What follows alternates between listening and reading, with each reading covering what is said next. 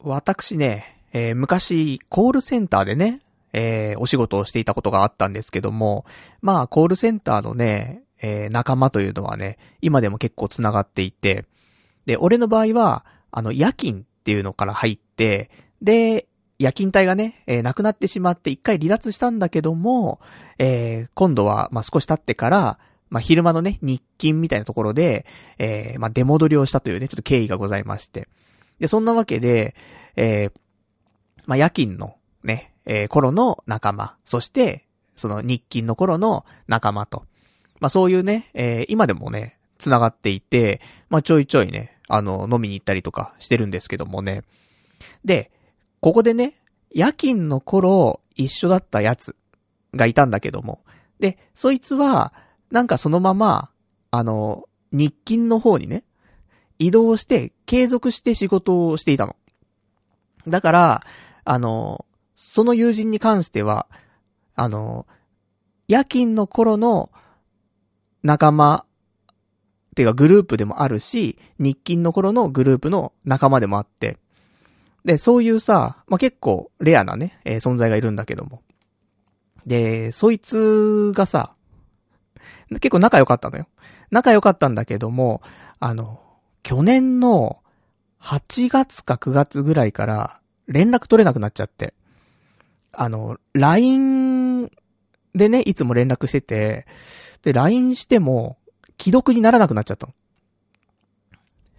や、別に何もやらかしてないよ、俺今回ね。全然やらかしてないんだけど、ね、あの、ブロックとかされてるとかね、そういうんじゃないんですけども、おそらくね。で、その、まあ、既読にならないと。で、俺がやっても既読にならないけど、もしか、もしかしたら俺が嫌われてるだけかもしんないから、じゃあちょっと、ね、えー夜勤の頃のね、その仲間の中からさ、ちょっと、ね、そいつに連絡してよ、つって。いや、既読にならないよ、つって。いや、心配だなーって思いつつ、で、夜勤じゃなくて今度日勤の頃のね、えー、また仲間のやつに、ちょっとね、そいつに連絡入れてよ、つって。やっぱ既読ならないんだ。そんなのが、もうずっと続いてて、あの、年明けちゃったのよ。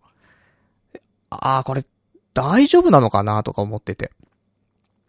そんで、もう1月とかかな、まあ仕事をね、俺も辞めるとかさ、そういう話もあったからさ、なんかね、結構仕事の話とかも相談したこともあったからさ、お互いね、結構仕事について、いろいろと、まあ悩んでる時期もあったから。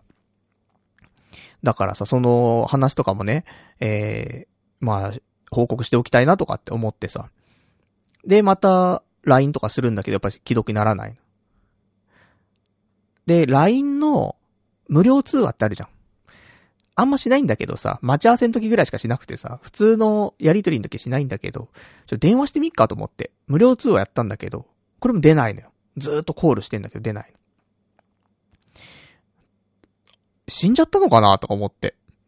結構、あのー最後のね、話のやりとりしてたやつがさ、残ってんだけど、最後のやつの言葉が、もう死にそうって書いてあったの。まあ、W ついてんだけど。W ついてっけど、もう死にそうって来てて。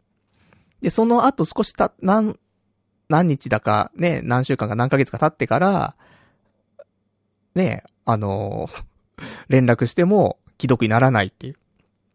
なんか仕事が辛いって話を聞いてたのよ。だから、なんか仕事、過労死かとか思って。大丈夫かと思って。ね、そんなんで、もう俺も心配してるし、そのね、元の会社の人、ね、その夜勤の人も日勤の人もみんなもう心配してると。大丈夫かなつって。で、たまたま私、あの、そいつの家の電話番号を知ってたから。なかなかなくない？あの、職場の仲間の家の電話番号を知ってるってね、なかなかないと思うんだけど、俺もね、あの、まあ、結構仲良かったっていうね、これ証明になるかなと思うんだけどさ。で、教えてもらって。で、えー、で、この間だよ。つい2、3日、でもないか、先週か。先週、その、夜間、夜勤の頃のね、仲間とちょっと会っててさ。で、その時もね、その話題出てさ。ほんとどうしたんだろうね？大丈夫かね？つって。で、俺実は、あの、やつの実家の電話番号知ってるんだよね、つった。じゃあちょっとかけてみようか、つって。そんで、まあ、こういう時ね、あの、真面目にね、電話すればいいんだけどね、ちょっとここでね、えー、少し、あの、調子乗っちゃうんですけども、あの、じゃんけんでね、どっちがする、じゃんけんで、まあ、決めるんですけどもね。したら、その、一緒にいたね、えー、一緒にいたやつの方が、負けたから、じゃあちょっと電話してよ、つって。まあ、電話お得意なもんですよ、我ら。ね、コールセンターですからね。だからさ、で、あの、一緒に、一緒にいたやつの方がね、えー、ランクはかなり上の方のね、えー、コールセンターのね、猛者でございましたんでね、まあ、そっちに任した方が絶対いいなって思いつつ。で、えー、俺の携帯からね、かけてもらった。実家に。したら、あの、なんか、お父さんが出てさ。で、なんかその彼と連絡取れなくなっちゃってって事情を話したら、あの、ちょっと今ここにいないんだよ、つって。え？つって。あ全然もうなんか、仕事の関係で、あの、なんか実家とかではなくてね、他のところに行っちゃったらしくて。で、いや、全然連絡取れなくなっちゃって、つって。で、よかったら、あの、連絡、あの、くれるようにっていうことで、伝えてもらえませんか？つって。で、終わってさ。だから、それでさ、あ、生きてたよかったと思ってさ。で、無事その後ね、そいつからは、あの、連絡が来てさ。どうしたのよ？つってね。いろいろ言ってたらね、なんかいろいろ忙しくて、どうのこうのってね、あの、バタバタしてたけど、また、あの、こっち戻ってくることはね、ちょいちょいあるから、その時また飲もうよ、つって。だよかったなと思って。半年ぐらいだよね、約。生きてんのかな死んでんのかな入院してんのかなみたいな。これ死んでたら実家電話してね、〇〇くんいますか？つって。いや、ちょっと、みたいな。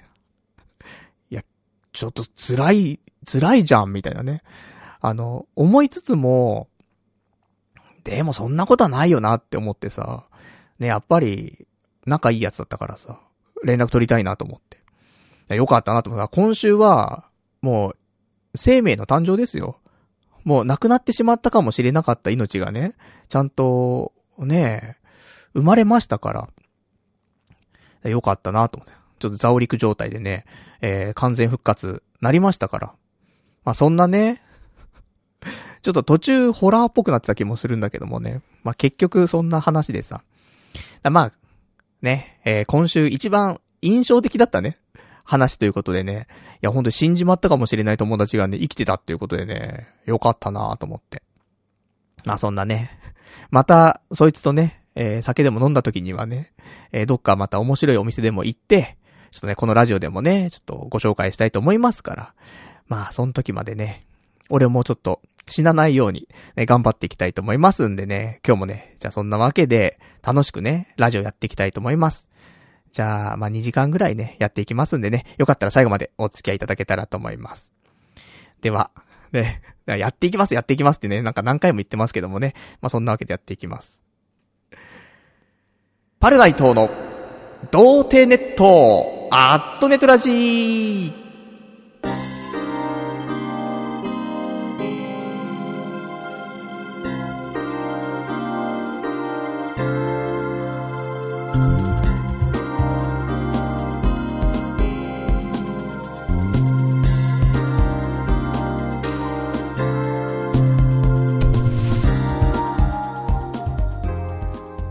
改めまして、童貞ネットアットネットラジパーソナリティのパルナイトです。こんばんは、というわけでね、まあそんなね、まあ友人はやっぱり大切にね、していきたいところでございますから、まあ疎遠になっちゃうね、疎遠になっちゃうこともありますよ。友人だから。でも、まあ半年に一回、一年に一回ぐらいはね、連絡取ったり会ったりとかするとさ、まあ、ね、長年、年一の関係かもしんないけど、あっという間だからさ、年取ると1年に1回とか。だから、あれ、この間会わなかったっけ ?3 ヶ月前ぐらいです。いや、もう1年経ってるよ、みたいな。ね、そんなのよくあるから、ほんと年1ぐらいでね、えー、まあいいかなとは思うんだけどさ、それすらね、それすら連絡すら取れなくなっちゃうのは本当にね、あの心配になっちゃいますからね。私のね、友人、各位ね、その辺は、まあ、ないとは思うんだけどね。ちょっとそういうのあるとね、だから、みんなも怖いでしょ？その、ね、パルさん、だこの間、その12月とかさ、俺全然ツイッターとかね、あの、更新しない時期ありましたけど、あの、それまでずっとツイッターやってた人が、12月1ヶ月間、全然ツイッターしなくなっちゃって。なんか心配になるじゃん、やっぱり。でも、ラジオは毎週やってるじゃん。だから、まあ生きてるけど、みたいな。これラジオすらしなくなってツイッターすらしなくなってたらね、大丈夫かな？みたいな。まあ死んではないと思うけど、みたいなさ。あるからね。まあ皆さんも、あの、周りに心配かけないように。まあなかなかね、あの、めんどくさがり屋な人も多いでしょうよ。わからんけど、俺がそうだからって話なんだけど。だからさ、連絡が来てもさ、あの、まあ、未読、未読スルーにしてさ、一週間放置しちゃったりとかさ。まあ、今俺無職だからね。そんなことないんだけどさ、仕事してる頃とかはさ、なんか仕事でいっぱいいっぱいだからさ、なんか返信する気力もなくて。で、結局、まあ、一週間は言い過ぎだけど3日間とかさ、既読もつけずにね、放置しとくとか、あるから。だからそういうの良くないね、やっぱりね。だからせめて、まあ3日ぐらいでね、返信してあげたいね、そこはね。ほんと。まあでもね、今でも1日ぐらい寝かすことはね、多々ありますからね。ちょっと気をつけてね、えー、行きたいなと思っておりますけども。まあそんなね、えー、ところですが、まあ、あの、無職、ね、1ヶ月過ぎまして。まあ毎日、あの、無職の割には忙しいというか、まあいろんなところね、行ったりとか、あと人に会ったりとか、役所回りとかハローワークとかね、まあいろいろあってさ。で、新しいこともいろいろ始めたりとかしてるから、まあ、忙しいと。むしろちょっとアニメがね、あんま見れてない感じ。だそんなになっちゃっておりますからね、えー、もう今日もね、いろいろと話したいことがたくさんありまして、いつもね、あのネタ帳というか、まあいろいろとメモを書いてるんですけども、もう真っ黒よ、今日メモが。いっぱいになってますからね。今日何時間かかってね、えー、喋り終わるのかわかりませんけどもね、まあ、2時間ぐらいね、ちょっとやっていきたいと思いますんで、えーと、よかったらね、まあ、お話ししてる間とかにね、お便りなんかいただければね、えー、私のちょっと喋りたいことのね、間、間でね、お便り紹介させていただきたいと思いますので、お便りお待ちしておりますよと。で、お便りの宛先なんですが、こちらはメールでお待ちしております。メールアドレスは、radio.totei.net radio アットマーク、doutei.net、ラジオアットマーク、童貞 .net、こちらまでお待ちしております。まあ、リアルタイムでね、いただければそのまま読ませていただきまして、で、まあ、事前でもね、事後でもね、いただけたらね、えー、翌週、まあ、以降でね、ご紹介したいなと思っておりますと。じゃあそんな感じですけどもね、まあ忙しい忙しい言って何してんのって話なんですけど、今週はですね、あの、今までね、ずっと行きたかったところがあって、ようやくちょっと行けたんだけど、まあ何かと。あの、私、やっぱりね、精神的にちょっとやられてますから、まあ、セラピーが必要だよと。ね。心療内科行った話じゃないよ。ね。あの、もっとね、セラピー、アニマルセラピーよ。ね、そういうのがね、必要かなと思って。で、豆柴カフェにね、ちょっと行ってきまして。あのー、もうずっと行きたかったんだよ。でも、なかなか一人じゃね、行きづらいところもあって、どうしようかななんて思った時に、あのー、そのさっき言ってたね、コールセンターの、その夜勤の頃のね、友人と会う、ね、ちょっと飲もうよってなったんだけど、じゃあ飲む前にちょっと豆柴カフェ付き合ってっつってね、男なんですけどもね、男二人でね、行くっていうね、豆柴カフェみたいな。うん、ちょっとね、怪しい関係でございましたけど、まあそれがあったからね、あの、友人のね、生死がね、ちゃんと分かりましたからね、まあよかったかなと思うんですけど、まあそんなわけで豆柴カフェ、ようやく行けてさ、ずっと行きたかったんだよね、と思って。犬、好きなんで。あの、昔ね、私も実家で犬飼っておりましたけどもね、まあ、柴犬の雑種なのか。柴犬にしてはね、ちょっと一回り大きいんだよね。お母さんは柴犬なのよ。だお父さんが雑種なのか、ちょっと秋田犬っていう説があったね。一回。でけえからつって。まあでも顔が狐っぽいからな、ちょっと違う気はしますけども。そんなわけでさ、まあ、ね、犬好きで、で、芝が好きで。で、そしたらね、豆芝可愛いじゃんっていうことでさ、ずっと気になっていてね。で、まあ行くわけなんですけども、え、1時間、1時間じゃない、30分か。30分でおいくらでしょうかというね、ところなんですが、880円。で、ワンドリンクはついてくる。これを高いと思うか安いと思うかは何とも言えないけど、ガールズバーは ?1 時間で3000円 ?3000 円かな ?3000 円だとしよう、1時間3000円。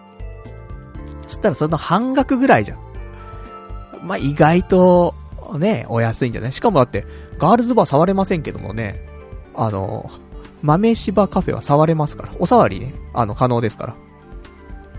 全然。あの写真も OK って言ってるからね。あの別料金取られないから。これ良心的なんじゃないかなってちょっと思いますけどもね。ね、アニマル。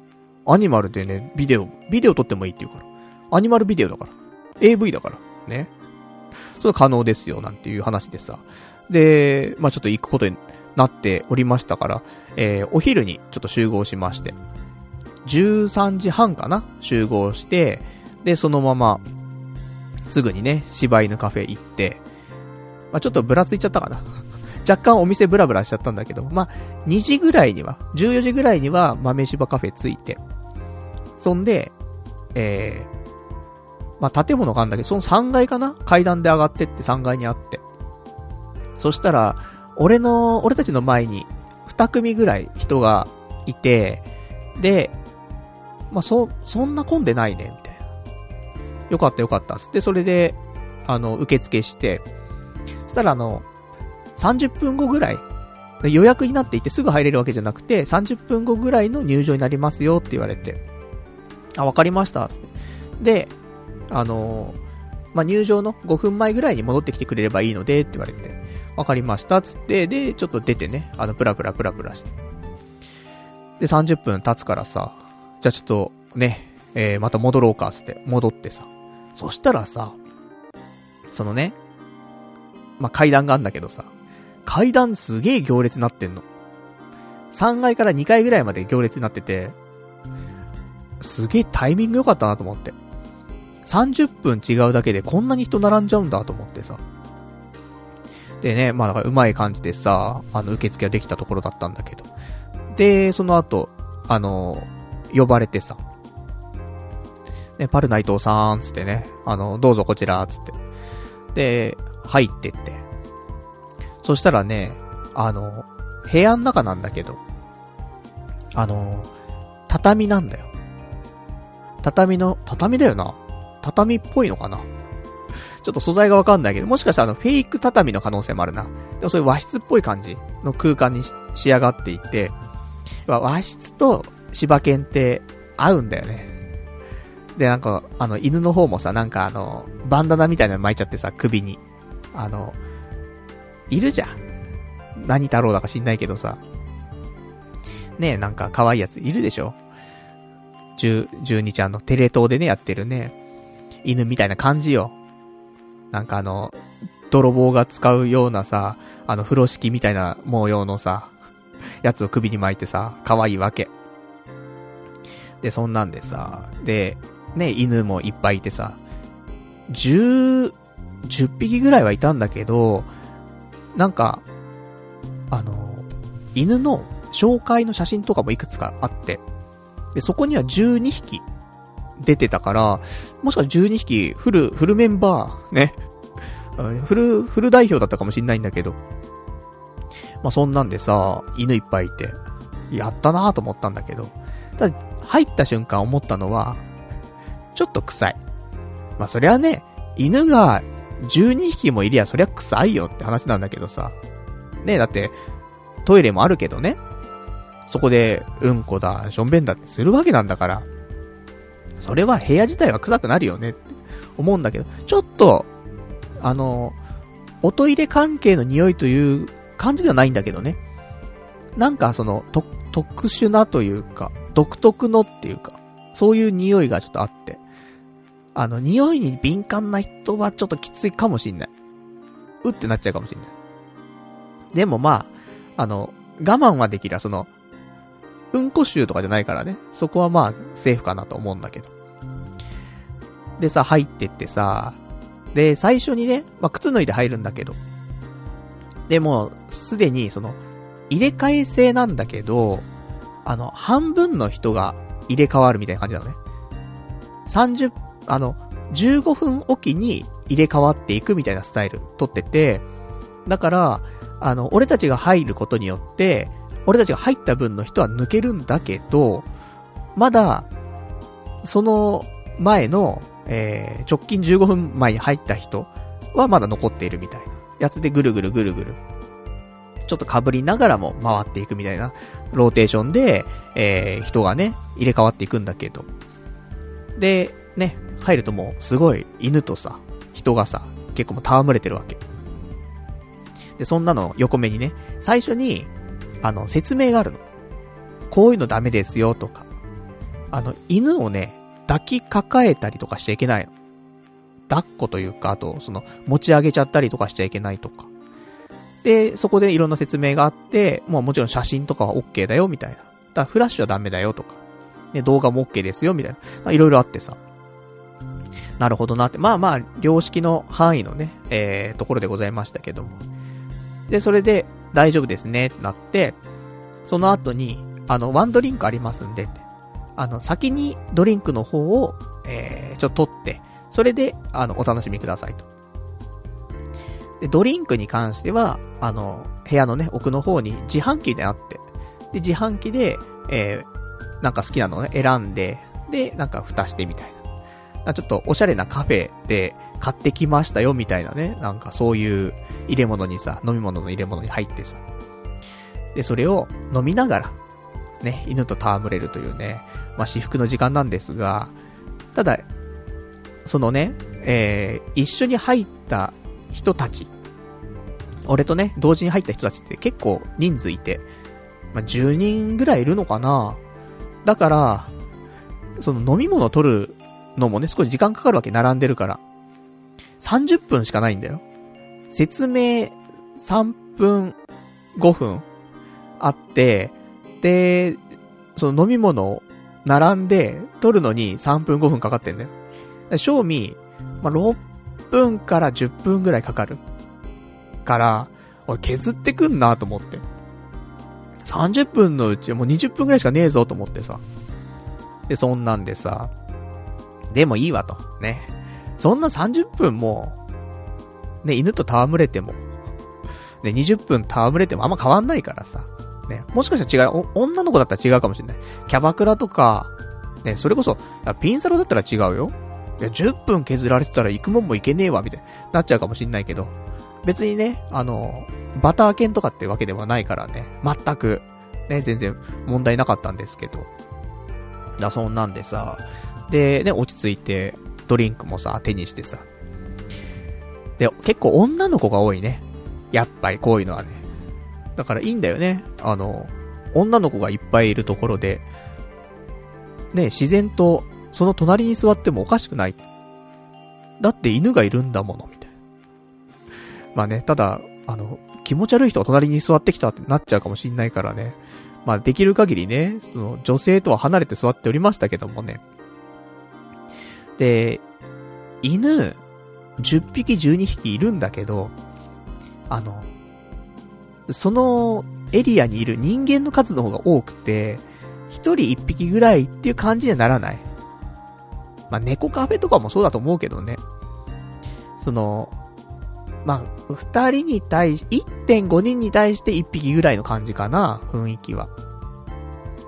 で、そんなんでさ、だからみんなね、結構もう、戯れてたけども、まあ、ちょいちょいね、あの、犬が、うろうろしたりとかしてさ。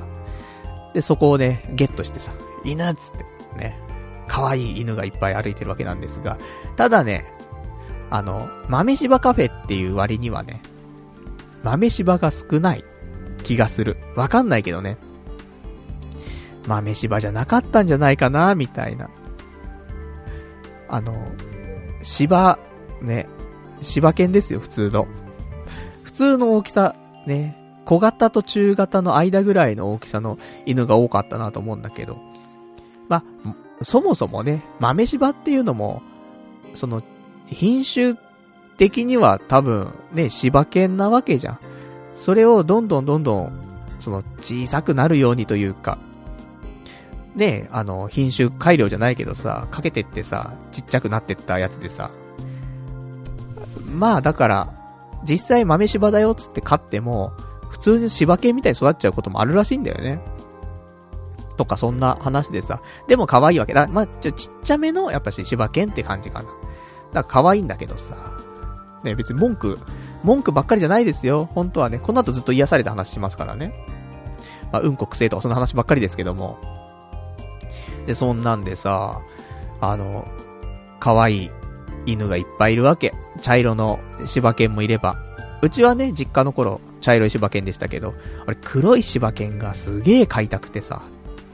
だから、いつかね、あの、犬なんか飼えるタイミングあれば、でも嫌なんだよな。あの、もちろん大変だしね、飼うの大変だし、あとね、死んじゃった時はね、ほんと辛いの知ってっからさ、飼いたくねえんだよなーって思ったりとかすんだけどさ。あと無職じゃちょっと飼えないからね。あの多少ね、病院代とかも結構ね、馬鹿になんないからさ。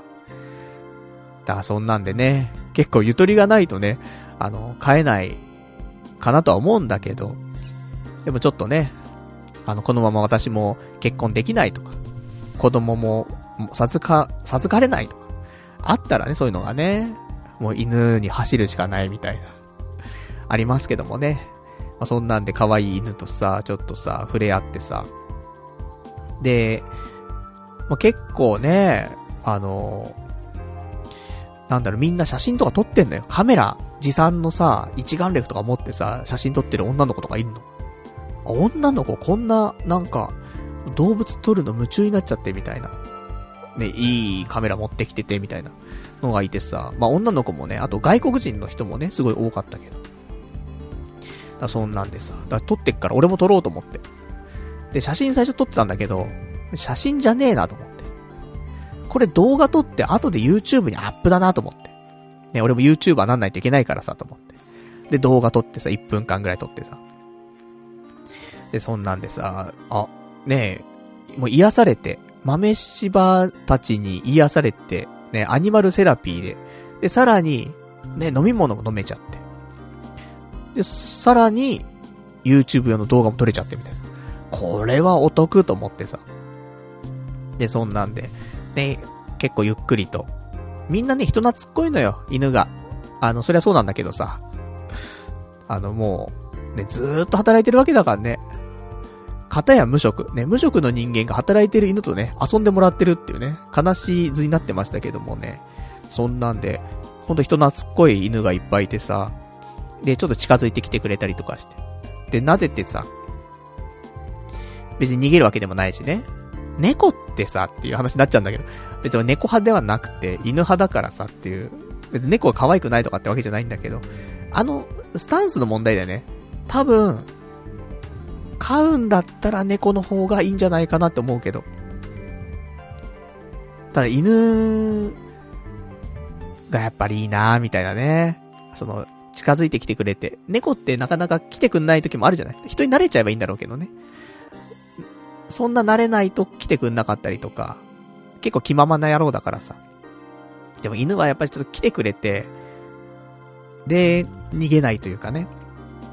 そういうのが、やっぱ可愛いなって、ちょっと思うんですけどもね。まあそんなんで、あの、ちょっと堪能しまして。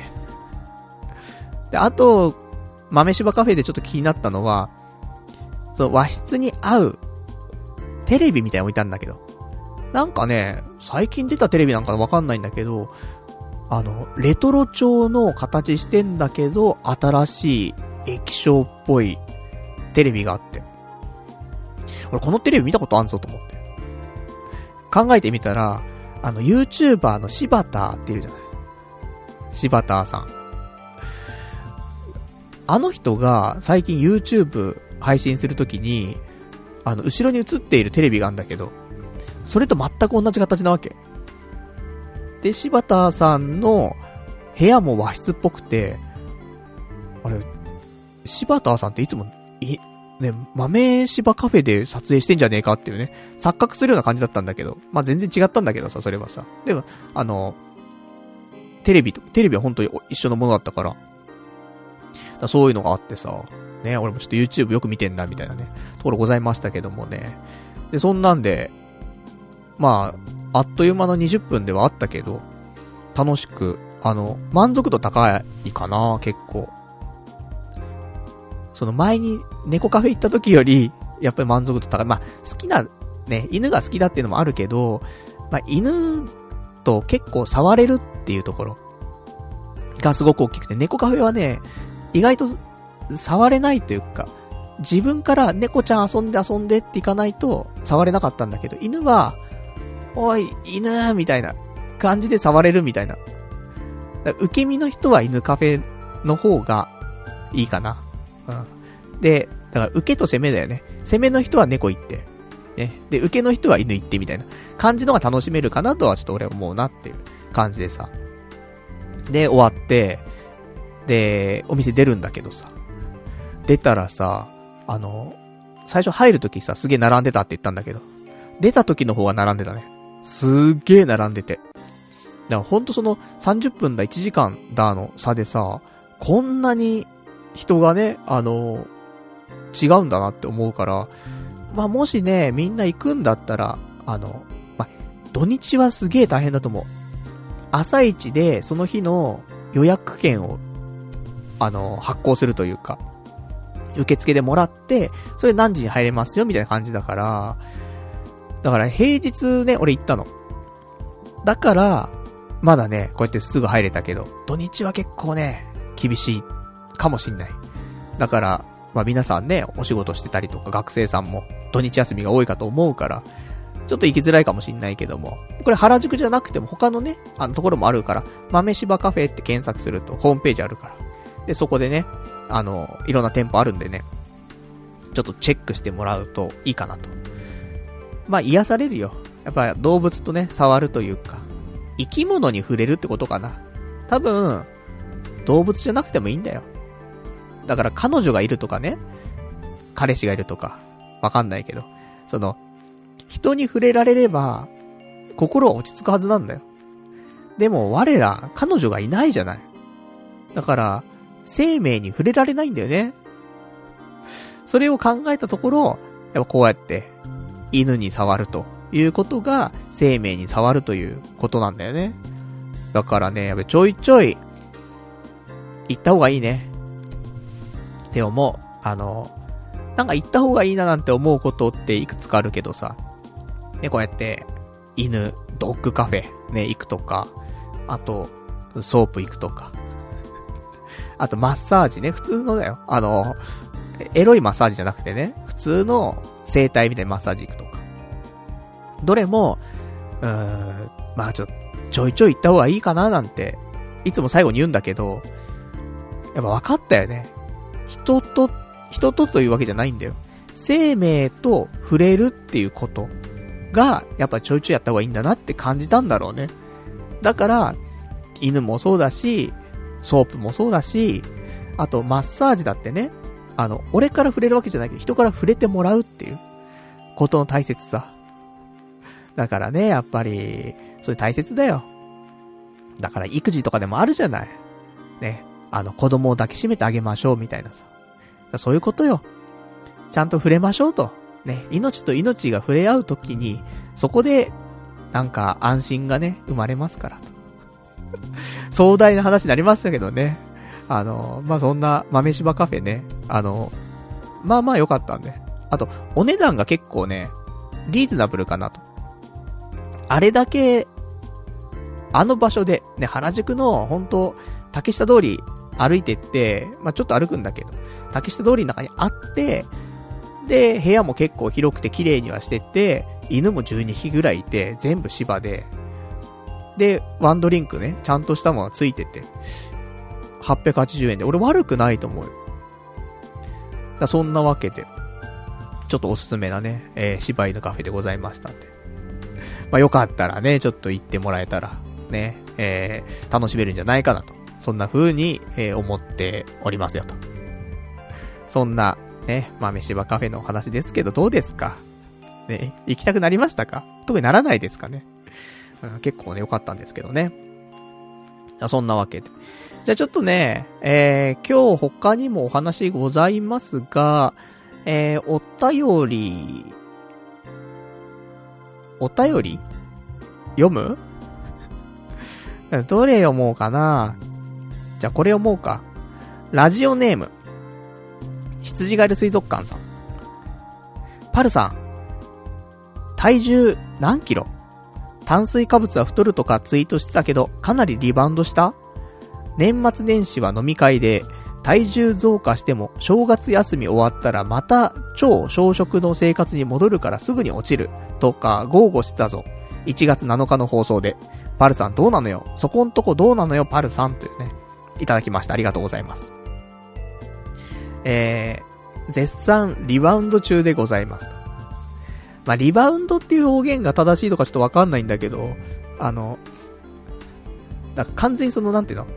体質が戻って体重が戻るっていうのがリバウンドだから、体質が戻ってるわけじゃないんだけど、食いすぎちゃって体重が戻ってるっていう感じかな。だから筋肉とかは維持してはいるんだけど、多少ね。でも、まあできてるかな？わかんないな。で、さらに、その薄くなってた皮下脂肪が、あの、すげえ熱くなってきてるっていうね、ところがあるんで、っていうのも、あの、やっぱり一人暮らしをしていると、どうしても、ね、外食が多くなってしまうことがあるじゃないですかと。で、まあ外食もね、まあ無職なんだから外食するなって話ではあるんですけども、まあ外食しちゃう時もありますよと。で、さらに飲みに行っちゃいますよと。それじゃさすがにまずいなと思って、自炊をね、やはり最近してるわけですよ。でも自炊しても、男の一人暮らしですから、あの、どうしても炭水化物が多くなるね、料理なわけ。チャーハンとか、焼きうどんとか、焼きそばとか、あとパスタ、ね。あと、パン。パンはまあ、ね、ちょっと外食っちゃ外食なのが菓子パンとか食っちゃうってね、ありますけど。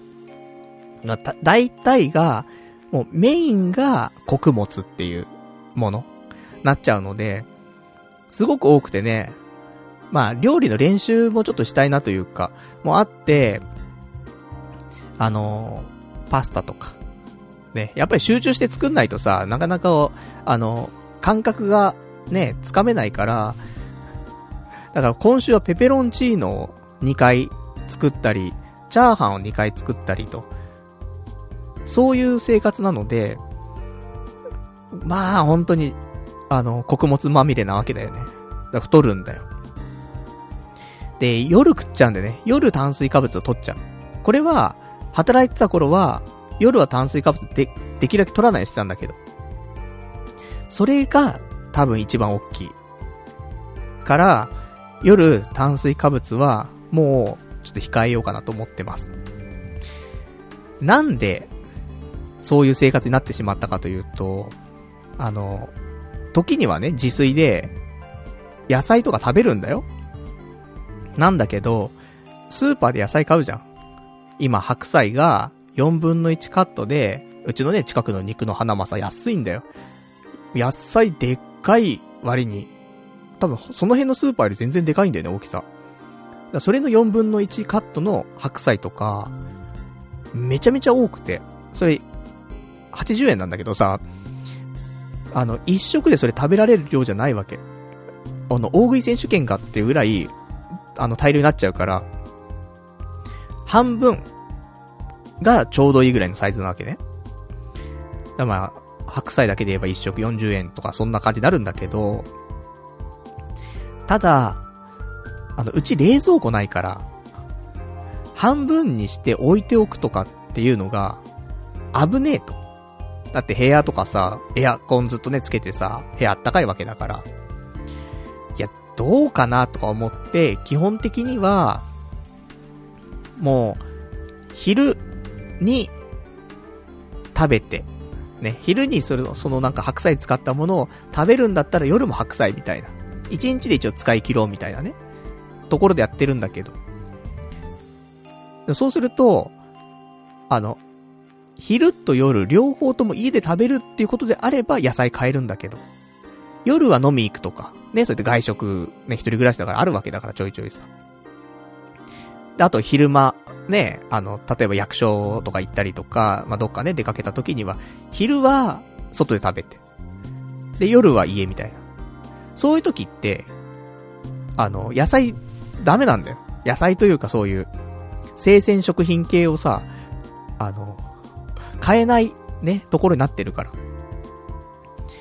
なので、あの、どうしても、あの、昼、夜、両方家で食べられないときは、炭水化物、なっちゃうんでね、保存食というかさ、なってしまうというね、ところでね、いろいろ困ってはいたんですが、前に、リスナーの方からアドバイスもらって、あの、クーラーボックス、いいよって話があったので、あの、ここ最近、クーラーボックスというか、まあ、クーラーバッグっていうのかな？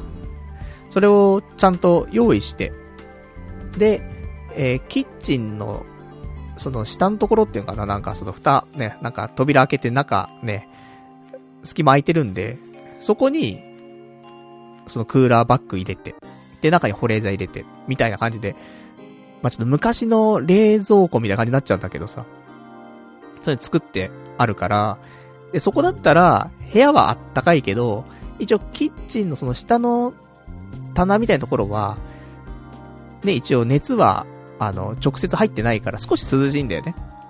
で、さらにクーラーバッグなってるから。だから野菜とか、卵とか、まあ、常温でもいいっちゃいいものなんだけど、一応ね、あの、包丁入れて切っちゃったりとかするし、ね。あと、やっぱすごい熱がね、暑いところに置いとくと良くないものだったりするから、そういうのをね、クーラーバッグの中入れて。さすがに肉とかは、無理だけど、今日の夜とか食べたやつは、えー、白菜。えー、8分の1の白菜と、厚揚げが2つ入ってるやつの1つと、あと、なんだいあれは。なんかキノコ的なやつを、えー、買って、で、キノコ、キノコのやつも半分ぐらい使ってね。で、それを、まあ、鍋、鍋というか、あ、ちゃんこ鍋みたいになっちゃうね、俺が作るとね。あの、みりんとさ、あと、本だしとか入れてさ、醤油入れて作るんだけど、煮物にしようかなとか思うんだけど、結果出来上がるとちゃんこ鍋みたいになってくんだよね。味はすげえいいんだよ。だからそれだけにね、うん、ただ煮物、煮物にならないみたいな。もっとね、水分がね、ちょっと多すぎるのかなとかね。まああるんですけどもね、美味しくいただきまして。ね、ちょうど美味しいやつ。そんな感じの生活をしておりますから、まこれから痩せていくかな。痩せていくかなっていうか、まあ、この後、まあ、ちょっと話しますけど、まあ、食事だけじゃなくてね、体も動かすような、えー、一週間、ね、えー、来週なっていくかと思うから、まあ、そのためにちょっと、ウェイトを、あえて増やしていたみたいな、ところもあるから。まあ、意外と、あの、それで落ちるだろうなと思ってたからさ、結構気抜いてたところもあるのと。あと筋トレをね、最近ちょっと、おろそかにしていて。また、ここ2、3日前ぐらいから、あの、再開してさ、だから1、1ヶ月ぐらい、あんま筋トレしてなかったんだよね。それもちょっと、あの、要素としてあったなと思うから。まあ、筋トレしなかったプラス、炭水化物過剰摂取。しかも夜にも過剰摂取みたいな。ね、ちょっとこれやってたから。その辺をちょっとね、解消して、元のね、あの、いい体の方にね、したいなと思っておりますから。また腹筋がね、あの、さらに、綺麗に、あの、割れると思うんでね。その時はまたあの、おじさんのね、あの、ちょっと、謎な体をね、裸をね、まあ、ツイッターなんかでね、晒したいと思いますから。まあ、そこはね、お楽しみにしていただけたらと思うんですけども。じゃあ、そんなところでしょうか。じゃあ、あとね、今日話したかったこと、ね、先にちょっと話しておいた方がいいかなと思うんですが、どっちかな？二つあんだけど。そうだねじゃあこっちから。あの、お仕事、ね、12月辞めまして。で、12月の、まあ、後半部分っていうのかな。その分のお給料ってまだ俺もらってなかったのね。ちょっと締め日がちょっとね、いろいろあってさ。で、まだ締められてないお給料があって、それがようやく、この1月末に入りまして。さあ、いくら入ったかというと、えー、こちら、59,168円となっておりました。なので、えー、今月の収入、まあ、約6万円ということなので、まあ、貯金がね、多少ありと、あるとしてもよ。まあ、使っちゃってるじゃない、パルナイト。結構。俺もこのままじゃまずいなと思って。まあ、この正直1ヶ月はいろんなね、あの、準備とかもしてたからさ、なんかいろいろやりたいことのね、準備したりとか。まあ、とは言いつつも、若干そのリフレッシュっていうところもあって、お金がなんか二重に飛んでいった気がするのよ。準備とリフレッシュと、あと、なんかやっぱし仕事してる時ってなかなか欲しいなとか思ってるものとかでも、ちょっといろいろ検討してから買いたいなとか思ったりとか、かやりたいなと思ったけど先延ばしになったこととか、その辺をすごいこの1ヶ月で買ったりしたわけ。っていうのもあって、まだ30だよね。30でお金使った金、なんか気がするから、もうお金ね、ちょっと、あの、本当に節約しないといけないなっていうところだったんで。で、そのね、タイミングで最後のお給料が6万円っていうね、いや、足りないよ。思うんで。えー、私パルナイト、明日、2月5日からですね、えー、ウーバーイーツ、えー、ちゃんとやります。多分。本格指導ということでね。あの、今日、今日というか、まあ、ここ最近ね、ちょっとウーバーイーツやるためのね、準備とかもしてて。で、大体、揃って、今日も、あのなんか、ウーバーイーツの、なんだろう、あの、ガイドっていうのかな。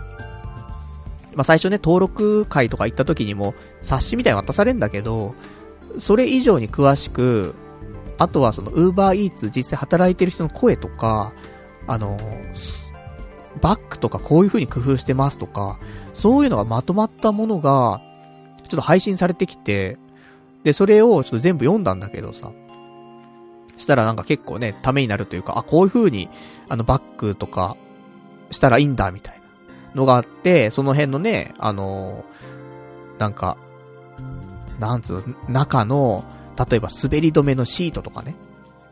とかなんかいろいろ。あと、干渉剤みたいなやつとかね。あったんで、まあそういうのでね、あのー、ちょっと準備をしたので、あ、明日から、ね、やるよ。で、ここ最近ね、ちょっと、天気もね、良くなってきましたから、まあ、ちょうどいいかなっていうところで。ただ、一番最初やる日っていうのは、あの、本当に一番いい天候の時にやった方がいいよっていうのはあって、雨の日とか、すげえ風が強い日とか、そういう日に始めると、あの、もういらぬトラブルが発生するから、あの、本当に最初の時はね、あの、天気のいい時にやりましょうみたいなことは書いてあって普通に。まあそりゃそうだわな。慣れてきた人だって雨とかね、風が強い日、ね、苦労すんのにさ、やったことなくてさ、配達自体どうやってやんのみたいな人がさ、お、雨風すげえみたいな。雷やべえみたいな。そういう時できないよねって思うので、なので明日ね、ちゃんと晴れてれば、ちょっと見てみましょうか、明日。明日の天気はどうですか？えー、渋谷。明日は曇り。いいですね。てか今日あったかかったよね。おかしくないと思って。2月の頭なのにさ、19度とか言ったでしょ？ちょ、わかんない。17度とか19度とか言ったでしょ？暑か、暑かったっていうか、普通に中 T シャツで上に1枚なんかジャージみたいな羽織って、今日ちょっと出かけたんだけど、全然平気だったもんね。すごいあったかくて。で、しかも今週、てか来週、木曜日も17度とか、ぽいよ。ね、ちょっと異常気象だなと思いますけど、まあ、花粉が飛んでない中での、この気温はね、すごく動きやすくてね、まあ、すごく嬉しくて。でも、この来週末か。来週末はなんか4度とか、ね、なっちゃう。だからこのね、寒暖差っていうのがね、あの、本当に体調崩しやすいからね、ちょっと皆さん気をつけていただきたいと思うんですけど。ね、俺は無職だからさ。一応ね、あの家でゆっくり、あの、あったかいところでね、いろいろできるからさ。いいんだけどさ。まあ、そんなわけで。だからちょっとね、ウーバーイーツやるっていうことで、あの、今日は、久しぶりに、練習がてらというか、もう1ヶ月ぶりぐらい ?2 ヶ月ぶりぐらいあの、久しぶりに自転車に乗りましてね。自転車空気入れてさ。まあ、そっからなんだけど、空気入ってない状態でウーバーやろうとか思えないから。まず空気入れとかないとね。ママチャリと違うのよ。ママチャリ結構空気入れとけば結構持つけど、あの、ロードバイクってさ、一週間ぐらいしたらさ、少し緩くなっちゃうんだよね、空気。だから乗るたびに空気ね、ちゃんとチェックしてあげないといけないってあるんだけど、まあ一週間とかは平気でしょ、全然ね。とか思うんで。だからまあ明日ね、もう空気も入ってるからさ、すぐに行けるなと思ってんだけどさ。で、今日は、あの、一応ね、予定があって、あの、パスポートが受け取れる日だったからさ。で、新宿都庁のところにあるパスポートの受け取りのところまでね、行くという予定があったので、じゃそこまでちょっと自転車でね、行こうかなと思って。で、かっ飛ばしてさ。で、若干、なんかスマホでね、あの、Google マップとかをね、ちょっと表示させながらさ、その、何自転車にスマホを設置したりとかしてさ、実際こんな感じで行くかなみたいなね、シミュレーションしながらね、走ったりとかして。で、一応、あの、リュックでね、走ったんだけど。まあ、このね、今日背負ったリュックは、これが、ウーバーイーツのね、リュックになるわけだからと思いつつ。でもそれやったら多分、あの、普通のママチャリってさ、背筋ピーンじゃん。だからさ、あの、ショル、ショーバックもさ、全然まっすぐ、なると思うんだけど、やっぱ、ロードバイクってさ、超前傾姿勢だからさ、バックがさ、もうどうしても、ね、上に向いちゃうんだよね。背負っちゃってるからさ。だから、その、バッグの中に、入れるんだよなと思って。商品を。しかも飲み物とか。ガンガンこぼれてくんじゃんとか思うんだけどさ。難しいよね。その、例えば走ってる時は前傾姿勢だから、じゃあバッグをね、少しその水平になるように背負えばいいじゃんみたいな。それわかりますよ。でも、じゃあ、信号とかで止まった時、前傾姿勢じゃなくなんだよ。あの、普通に垂直なんだよね。背筋ピーンになっちゃう。そうすると、その、前傾姿勢の時に水平にしていた、で、そのリュックが、背筋ピーンになったら、今度下に向いちゃうんだよね。いや、全部た、ね、こぼれちゃうじゃん、みたいな。困ったぞーってね。ちょっと思ってるんだけど、まあ、どうするのがいいんだろうね。うまく工夫して、ね、それか、もう、飲み物とかってね、多分最初、ファーストフードを運んだりとかすると思うのよ。バーガーキングとか、マックとかね。だからその時に、もうその、ジュースサーバーも一緒に持って走るみたいな。すれば、走り終わって、で、あ、着いた着いたって、中ちょっと見たら、うわ、コーラ超こぼれてるんだけど大丈夫かって思った時に、ね、ちゃんとジュースサーバーを持ってれば、コーラもね、あの、マクドナルドで取り扱ってるね、ジュースは全部いけますみたいな。しょ、しょってればさ、まあ、いけるんじゃないかなと思うんだけどさ。もう、初期投資がすげえのと超重たくてどうしようもないっていうね。パターンになりますから。だからちょっとね、こぼさないように頑張るしかないなと、ね、と思ってますけども。で、そんなんでさ、まあ、パスポートは無事受け取りまして、えー、金額1万6千円でございましたね。10年間のやつでね。で、今のパスポート、で、まあ俺パスポート持ったの初なんだけどさ、パスポートの間という、間っていうかな、に、あの、IC カードみたいなのが組み込まれてて。だからそれを、そういう旅行するとき、窓口とかで渡してピッてやると、もうすぐその人の個人データが出るみたいな感じになっていまして。だそんなんでさ、まあ、初のね、えー、パスポートなんでちょっと私も、これからね、えー、旅行に行ったりとか、ちょっと考えたいなと思ってますけどもね。まあ、最初は台湾かなと思ってますんで、台湾、ほんと激安の台湾旅かな。もう高級なところっていうのは、彼女ができたりとか、そういう時にしか多分行かない。ね。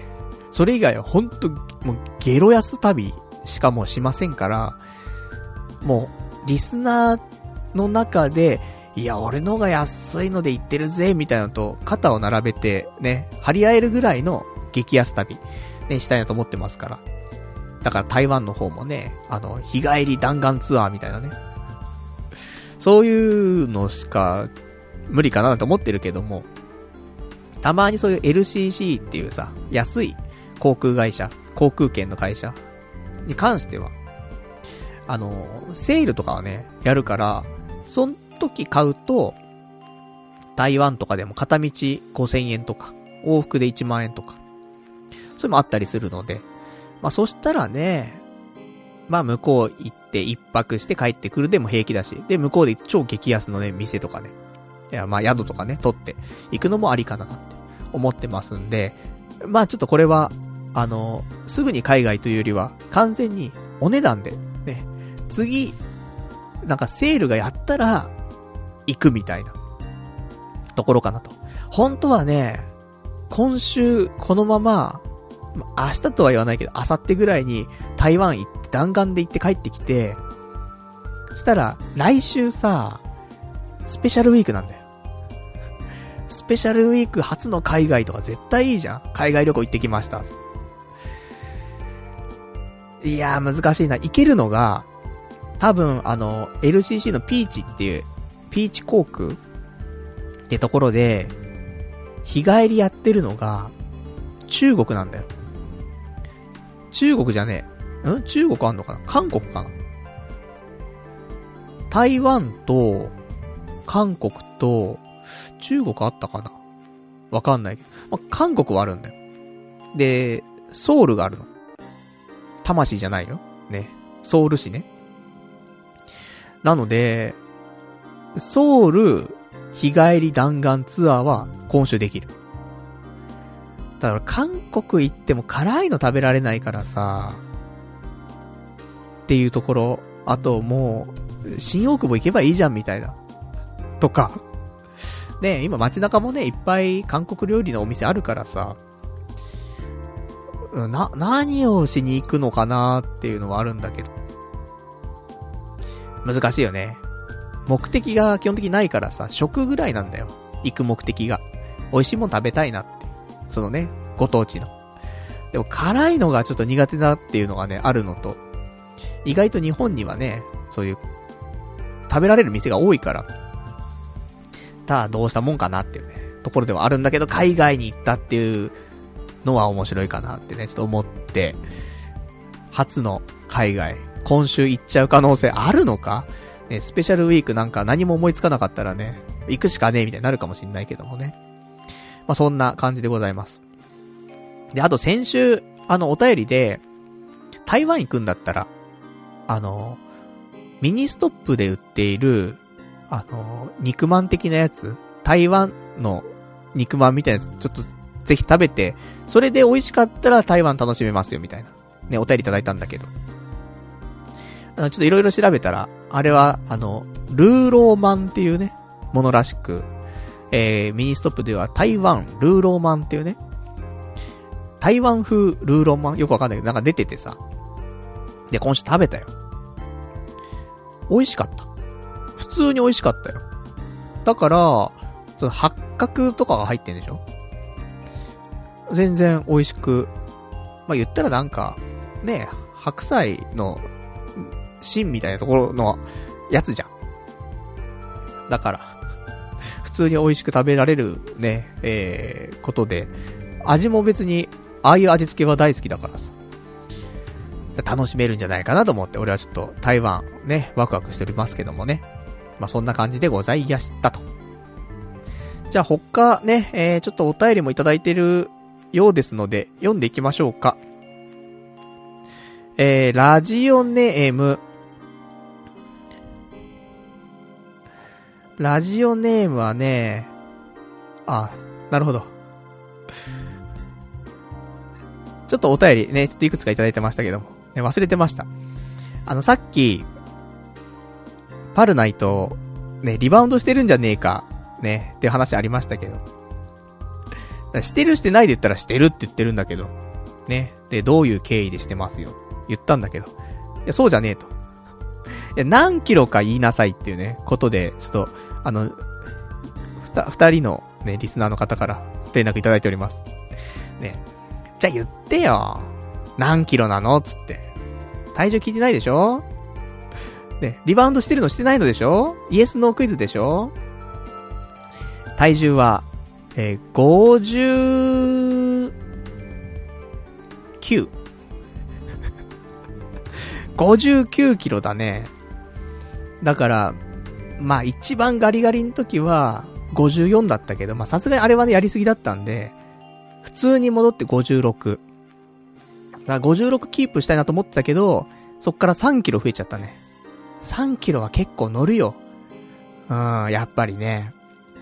な、そんなわけで、59まで行ったので、60いかないようにね、まあ、今日からちゃんと、しっかりすれば、戻っていくとは思うけども、来週何キロになってるかなって感じだと思います。まあ、ご飯はね、別に食べる量を減らすってわけじゃないけど、夜穀物取るのやめようってことなんでね。白菜と、ね、あの、厚揚げと、なんか、キノコ的なものをね、入れて、美味しくいただこうかなと思っておりますんでね。健康的にね、えー、ちゃんとお腹いっぱいになりつつもね、痩せられるという感じで頑張っていきたいと思っておりますと。じゃあね、えー、あとはいただいております。ラジオネーム、えー、羊ガエル水族館さん。ウーバーイーツやるのか？安全運転で頑張れ。えー、最近は、博多駅前でもウーバーイーツの自転車よく見るよっていうね、いただきました。ありがとうございます。いや、ほんとね、広がってきてるよね。なんかその新しいね、最新マニュアルみたい、見たら、あの、こういうところで今開始してますみたいなのあって、普通になんか、京都とか、あって、京都っていう、そのなんかね、観光地でウーバーイーツ走ってんのかとか思うとね、なんか、時代だなって思うけどね。で、普通に埼玉とかでもね、ウーバーイーツ、最近よく見かけるみたいな話をね、友達から聞いたりとかして。なのでね、まあ、意外と、まあ、渋谷はね、すごく激戦区というかさ、活発だから、多分仕事はいくらでもというかその、配達のね、依頼はいくらでも来ると思うのよ。だから、まあ渋谷に住んでる方がね、ウーバーイーツやるんだったらいいかなと思ったけど、他のところでも結構ね、賑わってきたら、普通に引っ越しちゃってもね、埼玉に引っ越しちゃっても、ウーバーイーツやれたりとか、あと、まあ、埼玉引っ越さないにしても、次俺引っ越すんだったら、まあ、中野とか、もしくはもっと西の方の、あの、高円寺とかあっちの方の、あの、荻窪とか、あの辺に住むと思うのよ。家賃的な問題で。なので、そうするとね、なんか、これから1年、まあ、1年もないけど半年とかね、経った時にすげえ盛り上がってくれれば、引っ越した先でね、ちゃんとウーバーやっていけるかなと思うから。まあ、ウーバーをやっているのが正解じゃないんだけどさ、もっと、あの、すげえ俺に合った仕事がもしね、俺に合った仕事って表現するとまたね、なんか、物議をね、いろいろと呼びそうな感じしますけど、ちゃんと俺の適性に合ったというか、言ったらだ、マルチタスクじゃなくてシングルタスクの仕事ってことなんだけどさ、でね、ちゃんと、まあ、俺が、関わりたい業界というか、のがあればさ、そっちの方がね、多分幸せだと思うんだけど。ウーバーイーツやるのは幸せなのかね、ちょっとわかりませんが、まあ最悪なケースね、ウーバーイーツをずっとやり続ける可能性もあるので。それがね、引っ越しした時にね、引っ越しできねえけどね。ウーバーイーツやっておりますっつってね。あ、じゃあ、ちょっとダメっす、みたいな。なりそうだ、困り、こんな、ちょっと困っちゃうんだけどさ。まあそんな感じでね、あのー、まあいろんなところでね、ウーバーイーツやってるみたいなんでね、まあちょっと私もね、その仲間入りしてね、頑張っていきたいと思っておりますけどもね。じゃあ、あとは、えー、いただいております。ラリ、えー、ラジオネーム、どうも僕ですさん。パルさんこんばんは。えー、どうも僕ですです。えー、ルーロー、ルーロー飯？ルーロー飯はおすすめです。台湾は食事の値段もお値打ちで味も抜群です。ぜひあ、読めねえ。うん。いや、これ普通の漢字じゃないから読めないってことよ。もう、向こうのなんかぽいやつ。〇〇〇にも言ってみてください。本物の小籠包が味わえますよっていうね、お便りいただきました。ありがとうございます。じゃあ、そういうところ行こう。ね。えっ、ー、とね、名前が、ディンタイフォンっていう小籠包のお店。なんだね。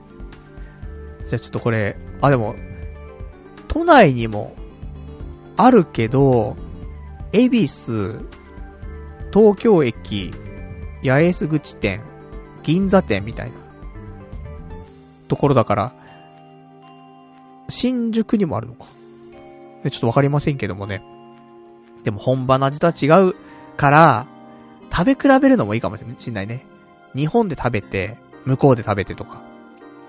ね、ちょっと、あの、ただ当分、台湾行けそうにないから、先に、じゃあ、都内で 都内でこれ、ディンタイフォン行って、わあ、これが台湾か、つって。ちょっと堪能するみたいなね。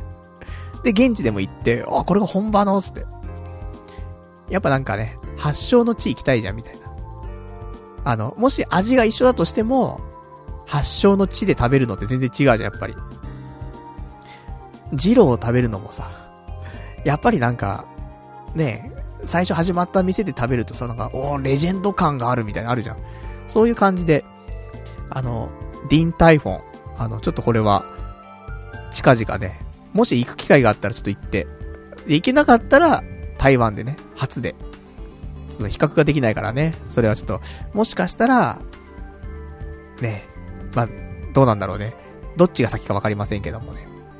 ちょっと本物の小籠包ね、えー、味わいたいと思います。あと、ルーローハン。で、これも美味しいということで、あの、ルーローの、その中のあんが、まんじゅうに包まれてるか、米にかかってるかってところだからね。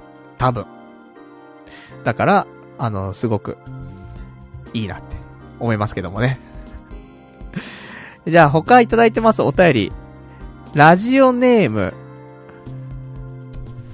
ラジオネーム？あの、すいませんね。えー、っと、さっきの、えー、先ほどのですね、あの、私、リバウンドしてんの、どうなのって話なんですが、こちらをご指摘いただきました。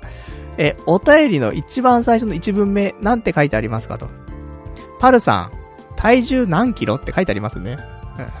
失礼いたしました。ね。次の質問で上書きされておりましたね。いけませんね。二つ連続で、あのー、質問されると、ね、上書きされてますからね。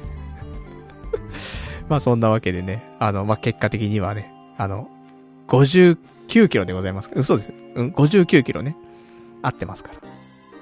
まあそんな感じでございましたと。えー、ね、すいません。失礼いたしました。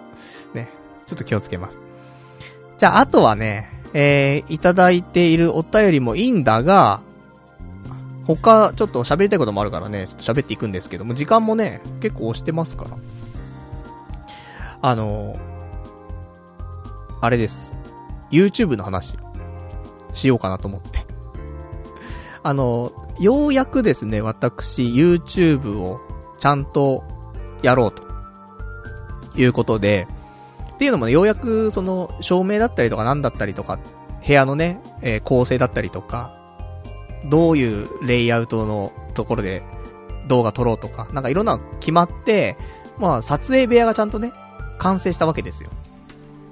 ということで、えー、2月3日、昨日だね、えー、こちら、豆柴カフェ潜入レポっていう動画をアップいたしました。えー、今日の時点で再生回数148回でございます。犬だからなと思って、犬だからもっと行くと思ったんだけどなと思ってね。サムネもがっつり犬使ってるしね。ちょっと動物パワーをもうちょっとね、来たらいいんじゃないかなと思ったんですけどもね。まあ、そんなわけで。まあ、大概リスナーの方がね、見てくれたと思うんですけど、148回ということで。ねえ。だから、まあ、もっとね、あの、ポッドキャストを聞いてる人はさ、まだそのね、情報知らなかったとかっていう人もいると思うんで、あの、検索してください。YouTube で、豆柴カフェ潜入レポっていうので検索すると多分出てくると思うんだよ。したら、あの、ぜひね、再生回数増やしてもらって、あと、まだチャンネル登録してないっていうリスナーの方、チャンネル登録をしてください。お願いします。あの、やっぱりね、チャンネル登録者数が1000人かないと、あの、広告が貼れないというね、現実が今ございますんで、まあ、いかにこれを増やすかということなんですが、先週の時点で、えー、チャンネル登録者数が198人だったんですけども、えー、放送直前のタイミングで、えー、こちらが207人と、ね、9人増えました。この調子でね、あの、頑張って、あの、増やしていきたいと思うんですけどもね。で、今日はね、昨日が豆柴カフェだったんで、今日も一個ネタを考えてはいたんですが、なんか色々と、あの、どうしようかななんて思って。で、今日は、あの、パズドラの生配信をしました。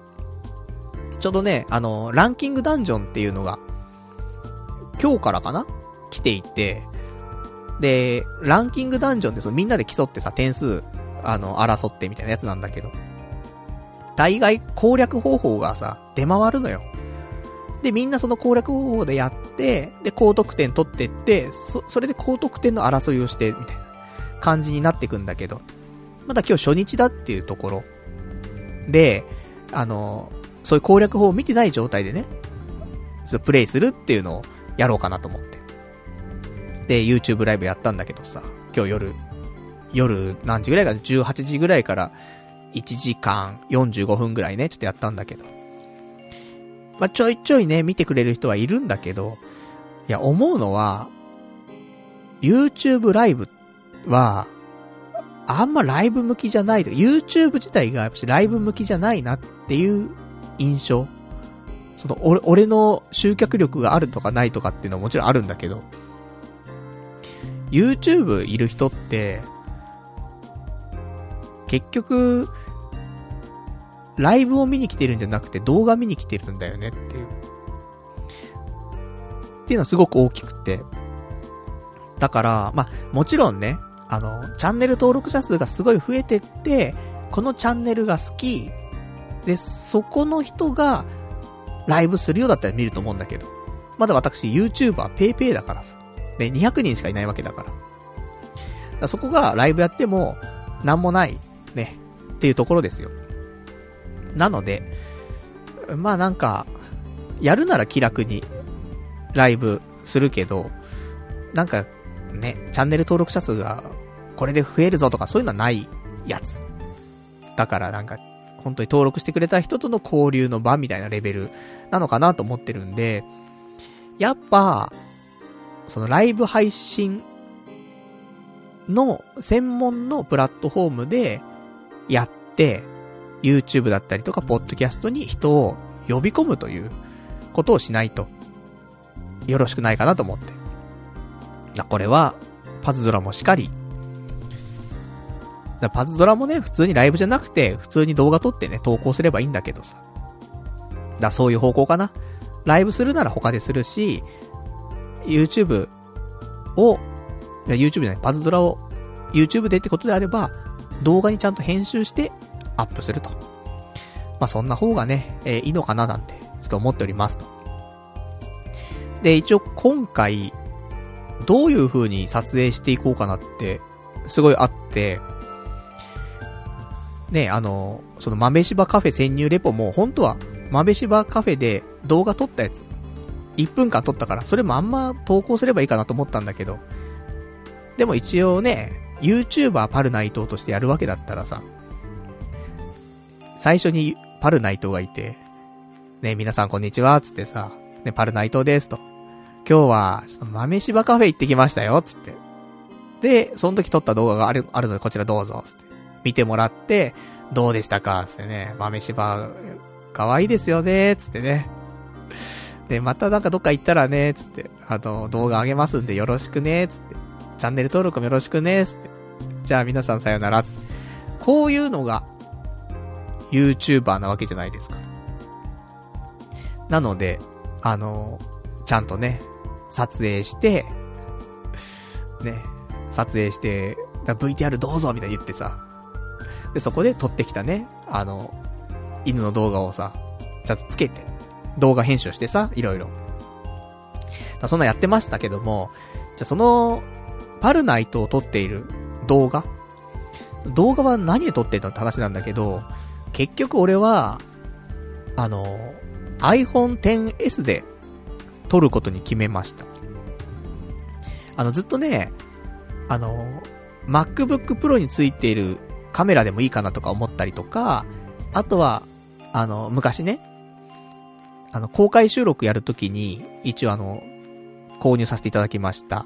あの、ビデオカメラとか、あったんで、どっちかかなって思ったの。iPhone で撮るのって、どうかななんて思ったんだけど、あの意外と iPhone 高性能というか、もちろんね、今回 iPhone XS ってすげえ高いのに買った理由としては、YouTube とかもやる可能性があるから買ったんだよね。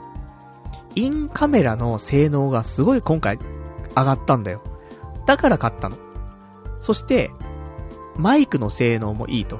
ステレオで録音できると。これも前の iPhone X だとダメだったの。iPhone XS からマイクの機能も上がったの。ということで、あの、意外とね、音声の方も良くて、だから本当は、ね、なんで MacBook Pro で撮ろうとしてんのって話なんだけど、最初ね、それは、その、オーディオインターフェースとかが繋がるから、ね、マイクがちゃんとしたもの使えるからそっちの方がいいかなと思った。でも、iPhone だけでも十分画質が良くて、で、音も綺麗だから、もう、それでいいかなと思って。で、ラジオはね、音だけだから、それは音が一番いい状態の方がいいから、こうやってね、えー、しっかりしたマイクで喋りますけど。だから YouTube はね、そんな感じで、いけるかなっていう。で、実際撮ってみたらさ、それなりにね、綺麗に撮れてるから。からこれで今後は行こうかなと、ね、思っております。ようやく、なんか高いお金出したものがね、少しずつ生きてくるなと、ね、思いましたけどもね。まあそんなわけでね、だから、今後の YouTube なんですけど、まあ今聞いている、そのね、ラジオ聞いてくれているリスナーの方にも、あんま興味ないよって人もいるじゃないいいや、パルナイトが犬と戯れても別にいいわ、みたいな。それラジオで聞くし、みたいな。あると思うんで、あの、YouTube から、で、もちろんラジオ聞いてくれる人も増えたらいいんだけど、やっぱラジオから YouTube 見てもらう人も増やしたいというところもあるので、えー、ちょっとまだ、あの、確定ではございませんけども、この音源を、あの、まあ、生放送は生放送でありますよ。生放送した次の日、火曜日に、音源を、YouTube でアップしますよ。それで、ちょっと付加価値出ませんかと。いや、そこまで急いで聞かないけども、みたいなね。あるかもしんないけど、まあだってみんなこのラジオが好きで聞いてくれてるんだよねっていうことを考えると、あの、やっぱラジオ絡まないとねっていうことで、ポッドキャストは、まあ水曜日の深夜にアップ、ね、今まで通りしますけど、それよりも先にラジオ聞きたいなっていう人、でも生放送は聞けねえよっていう人は翌日、アーカイブでね、ちゃんと YouTube で動画としてね、一応アップすると。まあ別には1万円ですよ。あの、映像が、俺がね、あの、ヤッホーっていう動画がついてるわけじゃなくて、音だけだけどもね。それはアップしますと。なので、先行配信を YouTube でします。予定では火曜日。したら、少し、ね、いいかななんて思っていて。じゃあ、後の、えー、毎日アップだからさ、YouTube もさ、どうすかなってところで、あと6日間あるけど、まあ、土日は競馬が、ね、競馬できるから一応、あのー、競馬放送1時間、メインレースのところあたりでやるとか。でもこれ YouTube ライブになっちゃうんだよなーって思ってさ、だから他のところで配信して、その模様をうまくダイジェストで綺麗にカットして、それを、で、結果だけでいいじゃん、みんなさ。で、結果いくら、プラスでいくらマイナスだったとかさ。そういうのはバッバッバッバって見えた方が面白いわけでしょ。で、俺も見るんだったらそっちの方がいいしさ。そのなんか家庭はいいわけよっていうね。金額どうなったんだみたいなね。予想は、ハマったのかみたいな。だそういうところだから、あの、まあ、土日競馬。で、あとパズドラ。ランキングダンジョンとかあればそれの動画を撮って編集してアップするとか。そういうことかな。で、あとは、えっ、ー、と、ちょっとお便りいただいてますけどもね。ラジオネーム、羊狩り水族館さん。パルさん、セブンイレブンの二郎系チルドラーメンが話題だよ。セブンイレブン初の二郎系ラーメン、中華そば富田監修豚ラーメンがついに全国発売。食べてみたら高すぎるクオリティに感動。気軽に二郎系を食べられるに、えー、食べられる日が来るなんてっていうね。レンジで作るタイプの即席ラーメンらしいけど、パルさん電子レンジ持ってなかったんだよな。近くにセブンイレブンあるなら買ってみたらどうだい？安いし。俺もさっき昼飯で食ったけど、えー、ボリューム満点で美味しかったよ。追加投入用のもやしとかあったら最高だろうなっていうね、お便りいただきまして。ね、ありがとうございます。だこういう、食べる系、YouTube できるじゃないですかと。しかもコンビニとかだったらね、本当に手軽だし。確かこの、えー、二郎系ラーメン、550円すんだよね。まあ、あと100円足したら普通の二郎で食えるんだけど、みたいなね。ありますけど。でも気軽にね、本当に、あの、わざわざ、二郎まで行かなくちゃいけない。ちょっと手間がなく、そこそこそんな味のが食えたらね、まあ嬉しいよね、ということで。ね。炭水化物、化物やめるっつってのにね、また取っちゃうんだけど。で、せっかくだからもやしだけでもね、あの、茹でてさ、あの、野菜マシマシにできるようにしてさ、で、食べてみるとかね。そんな、ね、あの、動画もできるから、あちょっと週に1回ぐらいなんか食べてみた系とか。ね、夢は広がリングなんだけどさ、ただなんか、本当に YouTuber やんのみたいなね、ところがすごいあって。い、まあ、いろんな準備したわけよ。整ったわけ。で、いざ自分でカメラ撮って、どうも、パルナイトです、みたいなやってるわけ。なんだこれと思って。滑稽オブ滑稽じゃねえかよと思ってさ。でも、本当だ、ここで、冷めちゃって、やんないっていう選択肢はあるんだけど、ただ無職だから、何かしらちょっとやり、やらないといけないよねっていう気持ちもあって、あの、心は折れずにね、あの、投稿することができましたから。まあ、あの、ね、芝、豆芝カフェをね、ちょっとベースに少しずつね、クオリティを上げていって。どうしてもね、テンションが低い。ラジオするときは、やっぱテンションを一つ二つ上げてるんだよね、ギアを。じゃないと、あの、聞く方も、なんか、暗い話だなって聞こえちゃうから、ちょっと明るい声にね、なるように。これはもうラジオパーソナリティのたしなみでございますんでね。なので、YouTube も一緒よ。やっぱ普通のテンションは暗く感じるから、ちょっと明るめでね、行かないといけないなっていうところで、まあ人前がな、まあ得意じゃないからなっていう。だからラジオは平気なんだけど、YouTube はなんかやる気がなかなか起きないんだよなってあったんだけど。仕事だから。ビジネスだからね。そういうわけで。あの、まあまあでも YouTube 楽しくね、やれると思うんで。だって、なんだっていいんじゃん別にさ、動画なんて。うめえだ、マジだってさ、自分の感想を言うだけだしさ。で、普通に食うわけだしね。明日かもしんないよ。明日はまあ、ウーバーイーツかもしんないけど。ちょっと雨、雨降ったらウーバーやんないから、雨降った日なんてね、じゃあコンビニで飯買うか、つって。あ、じゃあ、ね、二郎のやつやろう、つって。もやしとね、一緒に買ってきてさ。で、やってみましたつってね。ズルズルつって、あ、うまかったですつって。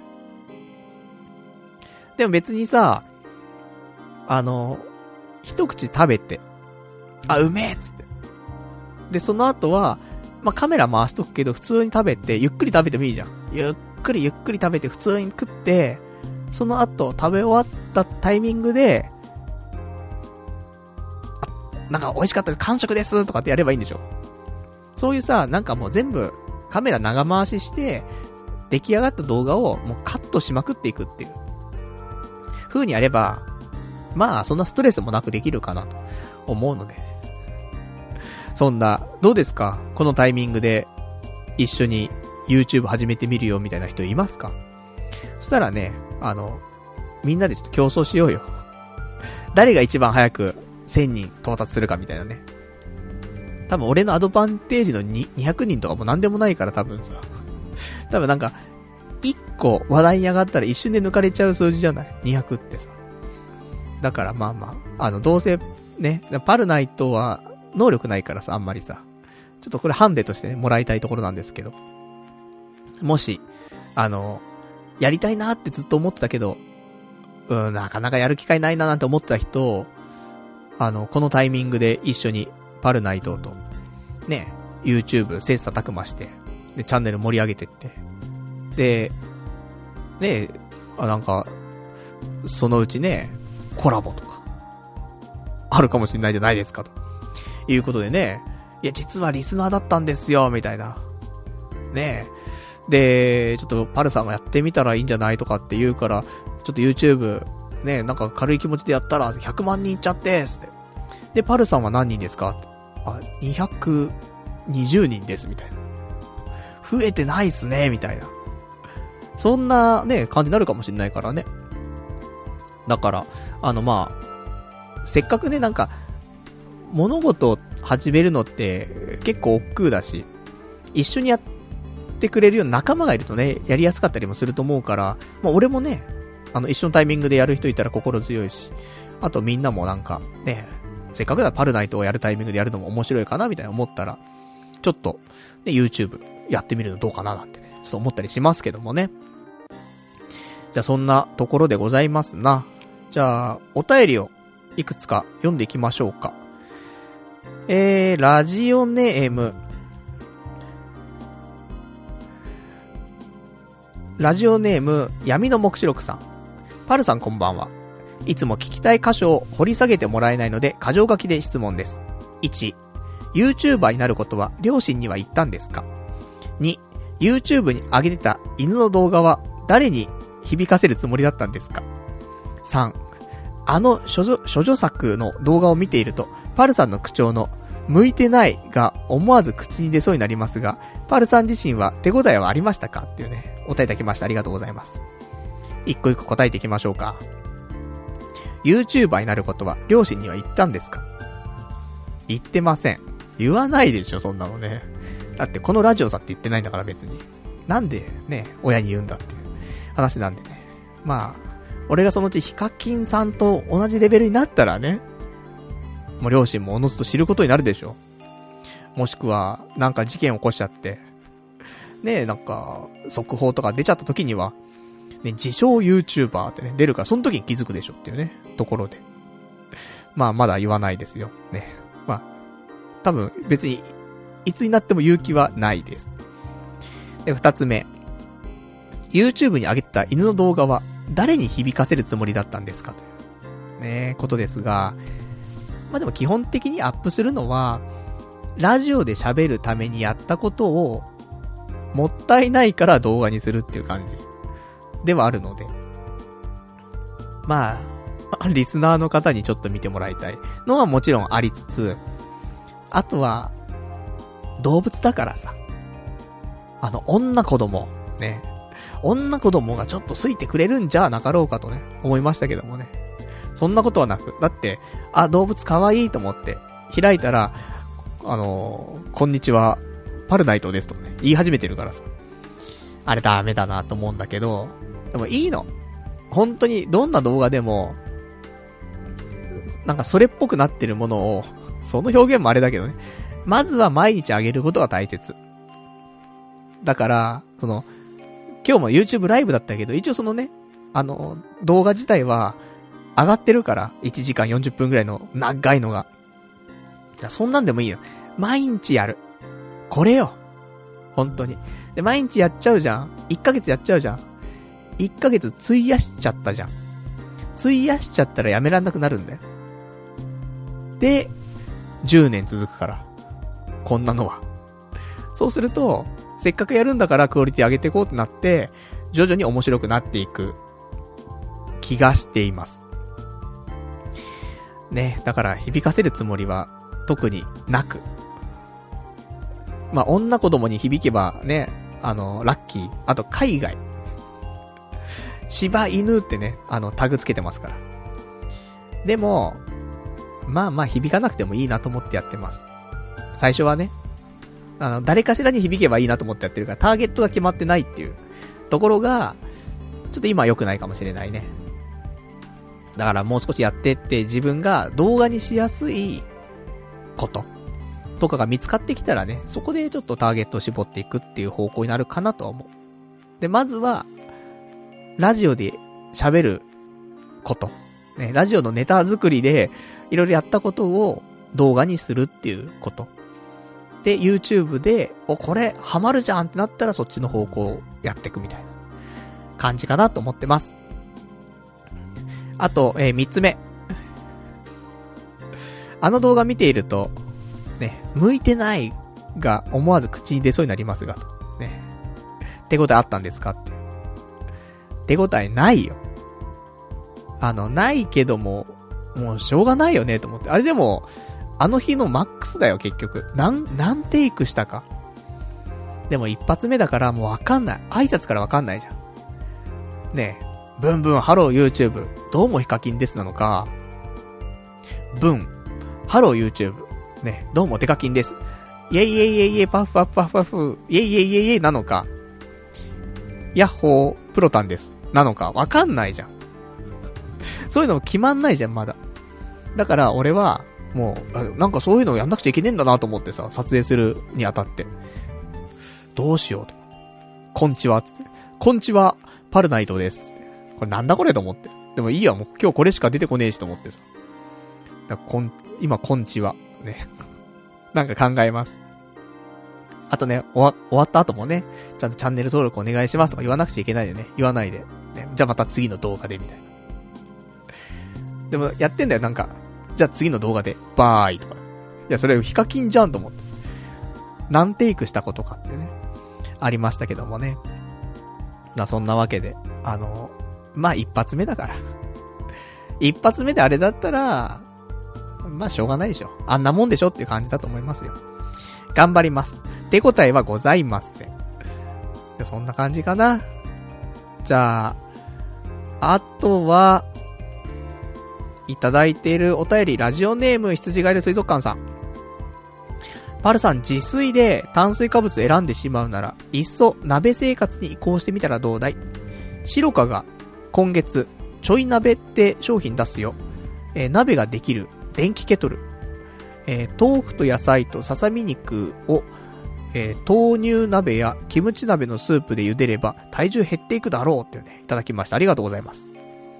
まあ、やっぱ鍋だね。鍋、俺煮物が好きだから、まあ、煮物か鍋かみたいなね、ところになりますけども、で、いただいている、ね、さっきその、言った白カが出した、白カが出す、この、便利な、ね、お調理ケトルちょい鍋。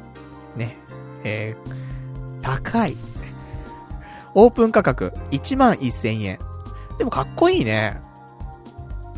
いい。いいけど高いなでもおしゃれですごいおしゃれで、ちゃんと、あの、ケトルとして機能するから。うち今、多分ティファールのケトル使っ、ケトル使ってんだけど、めっちゃ使ってる。一人暮らしのね、無職は家でさ、あの、やっぱ紅茶ばっかり飲んでっから。安いからさ。もうね、紅茶ずっと飲んでんの。だから、ケトルはやっぱり絶対必需品で欲しいんだけど、で、鍋とかってさ、意外とさ、うち、その、IH なんだよ。だから、お湯がね、すぐ沸くわけじゃないの。結構時間かかるのよ。お湯が沸くまでとか。でもこれ電気ケトルだってできたらすげえ楽だもんね。うわー、惹かれるわー。惹かれるけど高いよな。ダイエットってお金かかんだよ。本当に。あのー、すげえ思うわ。ちょっとこれすごい興味ある。ちょっとあの、欲しいものリストには入れときます。ね、ちょっと、俺が YouTube で稼いだお金でね、そうです、買いたいと思いますから。あのね、見た目がかっこいい。俺、結構ね、そういうデザイン性とかね、あのー、なんか家電に求めちゃうタイプの人間なんですが、かっこいいよ。いいな。ちょっと欲しくなっちゃう。ね。ところでございますけどもね。いや、いいな。うん。ちょっと、また物欲をね、こうやって刺激するのを送ってくるから、お金はどんどんなくなっていっちゃうんですけどもね。ね、そんな人のせいにしちゃいますけども。じゃあ他に、えー、いただいておりますお便りが、えー、ラジオネーム。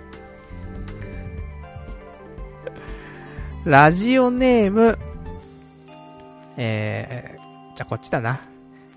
えー、マツコ EX さん。パルさん、こんに、こんばんは。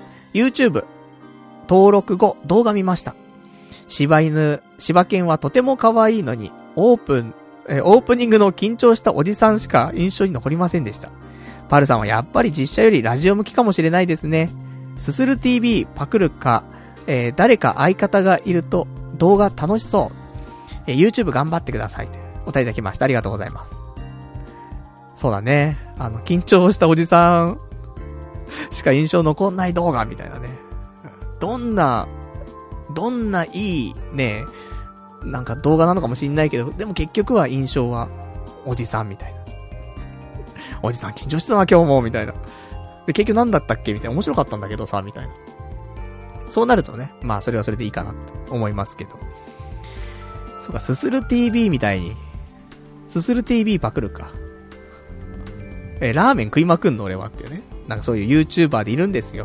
すする TV っていうさ、人がいて、もうラーメンを毎日食べてる人なんだけど。だ本当にラーメン評論家みたいになっちゃってるけどね。だから、すする TV パクるとか。だそういう、専門的な一つのことを毎日毎日やり続けるっていう方が、まあいいよね、本当はね。でもそんなないんだよ。結局、俺がこの10年ラジオやってこれたことは、毎週なんか新しいことをして、で、それを話すんだよね、結局。そういう方向しか多分できないので、それだったら10年できるので、って考えると、一つのことをずっとやり続けるっていうのは、うん、ちょっと向いてない気はするけどね。かといってラーメン毎日食うのはね、ちょっと俺も肉体的にね、辛いしね。まあ、なんか、毎日できそうなことがあったら、うん、ちょっとね、考えたいね。YouTube はそういう方が、なんか強いよね。武器になるもんね。って思います。あと相方がいたりとかするとね、面白いかもね。だから、まあ、ゲスト呼んだりとか。かゲストもさ、やっぱ顔出したくない人いるじゃない ?YouTube とかだと。ラジオ以上にね。だからそれが結構、まあ、難しいかなっていうのと。あとはまあ相方がね、すげえ気が合うというかさ、波長がていたら、撮影も面白いしね。で、あと、やっぱ仲良くしてるのを見るのって好きなんだよね、みんな。だから、それはね、すごく伸びやすいかなと思うから。おじさんが二人とかでね、やってたらさ、なんか、おぎやはぎみたくなるじゃない。そしたら楽しそうだよねって。そういうなんか和やかな、ね、えー、やつを、あ、仲良しだな、みたいな見るだけでもね、ちょっと癒されるみたいなね。そういうちょっとおじさんブームがね、少し若干来ておりますからね、乗っていきたいところもございますけどもね。まあ、なんかうまくね、あの、皆さんに楽しんでもらえるようにね、ちょっとやっていきたいと思いますから、ちょっと YouTube ね、これからね、まあ、毎日。何時にアップするかまだあんま決まってませんけどもね。まずは毎日、ちょっとアップしつつ、で、あの、ある一定のところからはね、えー、絶対もう何日、何時にアップしますよ、みたいな感じでちょっとやっていきたいと思いますからね。まあ、今後もね、ちょっと YouTube の方はぜひ、チェックしていただけたらと思います。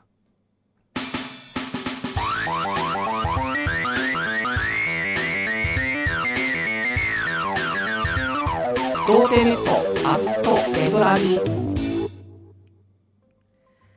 それではね、えー、お時間ほどときましたんで、お別れのコーナーしていきたいと思います。お別れのコーナーはね、今日喋れなかったこととかね、えー、まだ読んでいないお便りとかね、ちょっとつらつらとご紹介していきたいと思うんですけども、えー、今週他のお話、まだいっぱいあって、えー、まあちょっと一個大きめな話はありますが、これからじゃあそれだけまず喋っちゃおうかな。あの、今週、とあるイベント行ってきて、すごい楽しみだったやつなんだけども、えー、まあ、うちのね、まあ、渋谷駅からオレンジ帰るとき、まあ、もしくはオレンジから渋谷行くとき、で、毎日通っている道ではあるんですが、えー、こちら、まあ、本屋さんなんだけど、渋谷パブリッシングブックセラーズっていう SPBS っていうところで、えー、ステーショナリーディレクター、土橋正さんの、えー、思考を整理するワークショップというのが開催されましたと。で、これに参加してきました。これはね、あの、前に、あの、教えてもらって、リスナーの方にね、羊がいる、羊がいる水族館さんの方にね、教えてもらって。で、これ面白そうじゃんって見たら、あ、あの店じゃんみたいなところで、で、えー、参加をしてきまして、このワークショップは2000円かかるんだけど、参加すると、あの、ノートがもらえると。で、何のノートなのっていうと、今回その、イベントで登壇してくれる、えー、土橋正さんが監修したロルバーンっていう、まあ、ノートがあるんだけど、多分、みんな見たことあると思うんだよね。ノート買いに行った時とかにロルバーンって。で、ロルバーンのランドスケープっていう、その、シリーズ。これが土橋さんが、あの、手掛けたもので、これの使い方あの、うまくこうやって風に使うと、あの、なんか思考を整理してね、あの、すごく活かしていけますよ、みたいな、いうやつなんだよね。だからノートの、えー、リリースイベント。そしてこのノートはこうやって使うんですよ。っていう、まあイベントだったんだけども。でね、行ってきてさ、あの、まあ、結果面白かった。もっと、ほんとリリースイベントっていうレベルだから、なんかそういう、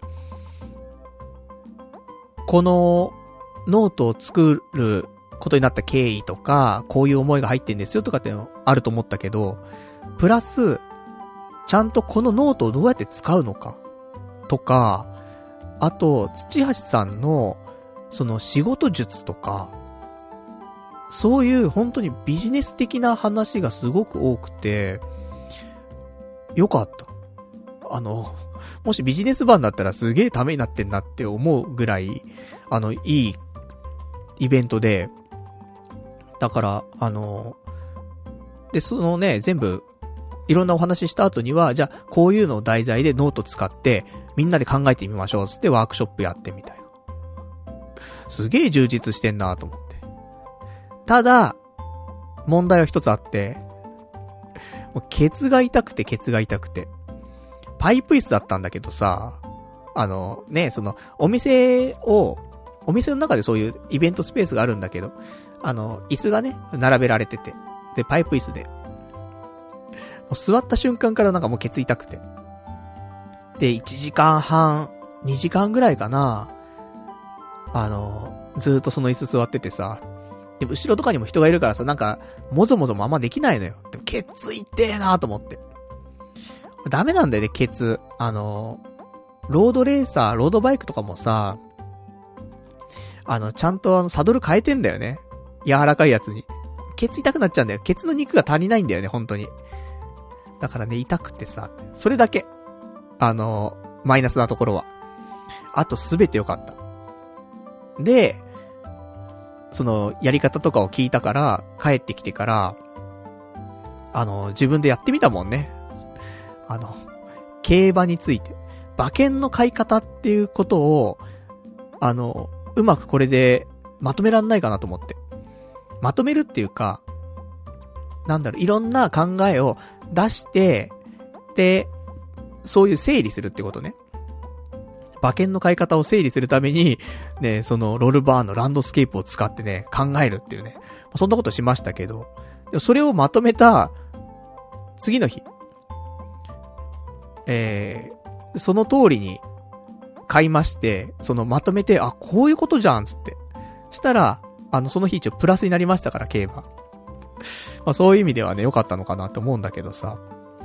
で、いろいろ聞いた中で、えー、良かった話があるので、あの、まずさっと話すけど、もし気になる人いたら、あの、ぜひちょっとチェックしてもらいたいなと思うんだけど、あの、土橋さんのホームページもあるので、土橋正さんで、あの、ステーショナリーディレクターで検索すると多分出てくると思うので、あの、ホームページ結構、あの、面白い記事が多いのでね。で、ロールバーンのことについてもすごい触れてるから、まあ、その記事見てもらうのがもしかしたら一番早いかもしんないけども。で、今回話したことで、ちょっと俺が印象的だなって思ったことはいくつかあって、一つが、そうだな、今回作ったこのロルバーンのサイズなんだけど、普通ノートって縦長じゃない？今回これ横長なの。で、なんでかっていうと、やっぱ視覚的、視覚っていうのは、あの、縦の、縦じゃないんだって視覚って。やっぱり横長の視覚。だから、写真とかもそうじゃん。あの、基本的に横で取るじゃない。あれは人間の視覚が横長なんだよねっていうこと。だから、普通、縦のノート見ると、上から全部見ていかないといけないんだけど、横長のノートだと、一瞬で一応目に入るというか、っていうことがあるから、横長にしてます。もともと土橋さんも、スケッチブックを横にして使ってたって。そういうところの経緯からあるらしいんだけど。で、それを考えた時に、ちょっと思ったのは、これは別に土橋さん言ってたわけじゃなくて、俺が思ったんだけど、学校とかで、ね、学校で勉強するとき、前に黒板あるじゃん。まあ、スペース的な問題もあると思うけど、あれも横長なんだよね。だから多分、人は横長なんだよ。視覚的に。まあ、一発で入るってわけじゃないけど、結構視界がバッと入ってくるのがね。ってちょっと思ったりとかして、そういう話だったりとか、あとは、あとノートっていうノートの概念なんだけど、学生の頃と社会人になってからノートって全然使い道が違うよねっていうことで、学生の時ってインプットするためにノートを取るんだけど、社会人になったらアウトプットするためにノート使うよねって。だから全然使い方が変わるっていう話があって、そう言われるとそうだなと思って。もちろんさ、なんか仕事やるべきこととかをね、まとめて、っていう時はインプットのためにね、残すために、あの、使うけど、それ以外打ち合わせの時のさ、メモしたりとか、で、そっから、それをどういう風に発展させようかとかさ、打ち合わせするときとか、ねなんかこういう議題があって、じゃあこれをどうやって伸ばしていこうか、みたいなさ。とかいろいろあるから、基本的に社会人、アイディア出したりとか、まとめたりとか、アウトプットするためのツールですよ、みたいな話があったりとか。だからなんかね、その、考えるためのノートっていうね、そう表現してたけと思うんだけど、だから意外とその、なんか綺麗にノート取りましょうとか、そういうんじゃなくて、あの、頭の中を整理して、アイデアを出す。そういうノートっていうことでね、すごくいい。で、大きいサイズとちっちゃいサイズがあって、大きいサイズがデスクっていうのかなで、ちっちゃいサイズがフィールドっていうところで、名前ついてんだけど、まあ、俺はこのフィールドっていうちっちゃいやつね、それをもらったんだけど、あの、来場者、来場者はね、みんなこのちっちゃい方をもらったんだけど、これもね、1個税抜きで1050円とか、だから税込みで1150円とかするのかな？わかんないけど、1100円とかそんな感じなので、まあ、結構ね、するやつなんだけど、1200円ぐらいしたのかな？ね。っていう感じで。で、サイズ感もちっちゃいとはいえ、そこそこ大きいんだよね。だこれで全然アイデアいっぱい出せるし、書けるし、いいかなって思います。で、あとね、えー、土橋さんがおすすめしていた本があったので、これだけ紹介しようか。あの、意外と皆さん、ね、リスナーの方、本好きな人多いみたいな、俺は印象を持ってるので、えー、ちょっと面白いかもしれない。古いやつとか、古い本を紹介していたので、まあ、よかったらなんだけど、えー、知的財産の技術っていう本を、えー、おすすめしていました。他にも、えー、問題解決のジレンマ。他には、アイデアの作り方。この3冊かなおすすめしていましたので、多分ホームページとかでもね、書いてあると思うんだけど、書いてなかったらこの3つ紹介していたので、知的財産の技術、問題解決のジレンマ、アイディアの作り方。ね、これちょっとおすすめしてました。結構ね、全部古い本なのかなでも古くても、こういう考え方っていうのは変わらないから、あのー、逆にいいみたいなところもあって、本当に確信ついているというか、らしいので。まあ、なんか、あの、本、何読もうかなとか、思ってる人いたらね、こういうのちょっと面白いかもしれません。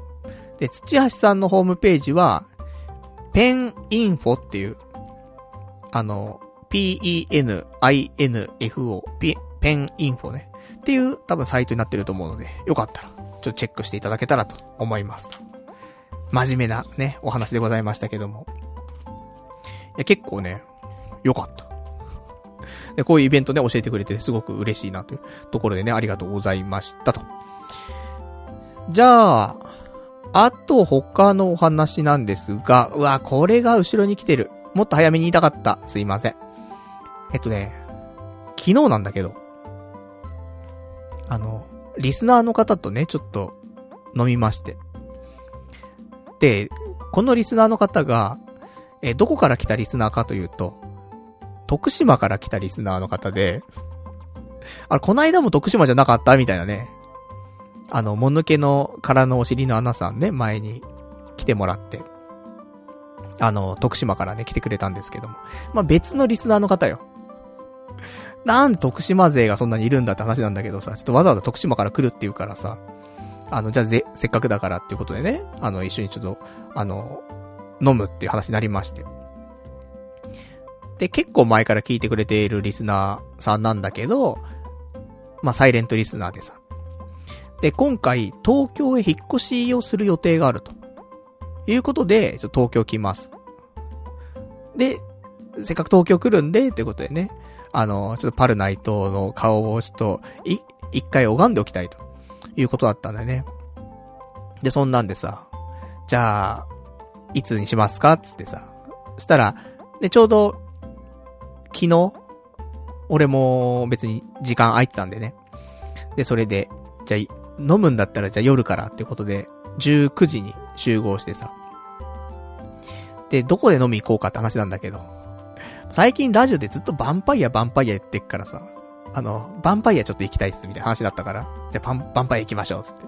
で、ヴァンパイア行ってさ、で、飲んで、で、いろんな話聞いてさ、で、結局、あのー、東京には引っ越さないっていうね 結論にちょっと至ったらしいんだけど、それはもうなんか、こっち来る前の段階で、東京はちょっと行くのは、やっぱりちょっと、諸事情あって、中止という風になって、だけどチケット取っちゃっていたから、ね、東京観光にみたいな感じでね、ちょっと来たみたいなんだけど。だから結構その、引っ越しの話とか、ねえ、あのー、この辺の東京の、じ、東京事情とかさ、そういう話になるのかなと思ったけど、全然そんな話はなくね。普通にラジオの話とか、これからのね、YouTube とか、ね、マネタイズの話とかね、ちょっと話してさ、あと恋愛だ、なんだとかね、なんかいろんな話、で、お互いの仕事の話とかね、なんかしたりとか、してさ。で、そんな真面目な話もしつつよ、酒飲んでんだけどさ、隣の席のやつがすげえうるさくて。カップルなんだけど。もう男がさ、あの YouTube を再生してんの携帯で。爆音で。自分たちの声とか、俺たちの声よりも大きい音で、YouTube 再生して、女の子に見してんの。これマジウケねえとか言って。超面白いんだけどさ、大好きなんだこれ、つって。ずーっと言ってんの。何これと思って。もううるせえなーと思ってさ。で、そいつら帰ってさ。で、ね、リスナーの人に、隣うるさかったっすねーつって。いや、ほんとうるさかったっすねーつって。ね。もう、お互いにね、ちょっと、ちょっとおか、おかしかったよねつってね。言うぐらい、あの、お互い思うぐらいね、やばい、ね、人が隣にいて。まあそんなね、やっぱり安い店ですからね。まあいろんなね、人が来ちゃうなってありますけどもね。まあ俺たちもね、もしかしたら周りに言われてるかもしれないですけどもね。なんか、ちょいちょい童貞童貞って聞こえるんだけど、みたいな。私たちカップルで来てんのに、みたいな。とかね。ありそうなもんですけどもね。で、ヴァンパイア。で、堪能してさ。で、その後、あの、もう一軒ぐらいどっか行きますかって話になって。じゃああの、おしゃれなカフェ行きましょう、つって。で、前に、そのね、えー、もぬけのからのお尻のアナさん来た時に、あの、いろいろとカフェ巡りしたけども、中で、その中でも、ちょっと行かなかった店がね、いくつかあるから。じゃあ、ちょっと行った店を、行った店の前を通りつつ、行かなかった店に入りましょうみたいなことにして、で、今回入ったカフェが、渋谷の東急ハンズの方にあるんだけど、そこの小道みたいに入ったところにある、ボヘミアっていうカフェで、あのー、すごく、外、外の席と中の席があるんだけど、なんかすげえムードがあるところで、まあ、デートでね、いつかデートで行きたいなと思ってるんですけども、で、そこに入ってさ、いや、おしゃれだなーつって。まあ、俺も入ったことないからね、一人じゃ絶対入れない感じだなと思って。で、そんなんでボヘミアでね、一緒にお茶してさ。そしたらね、このボヘミア、水タバコはね、何やら楽しめる店で、店みたいで、外の席は水タバコができるっぽいんだよね。店内だとね、煙すごくなっちゃうからだと思うんだけど。で、水タバコもね、1台1600円とかって書いてあった気すんだよ。一人じゃないと思うね。台だと思うんだけど、だから、4人とかで行ったらさ、ね、450円とかで、1人1台、水タバコ楽しめるから、かなりリーズナブルだなと思って。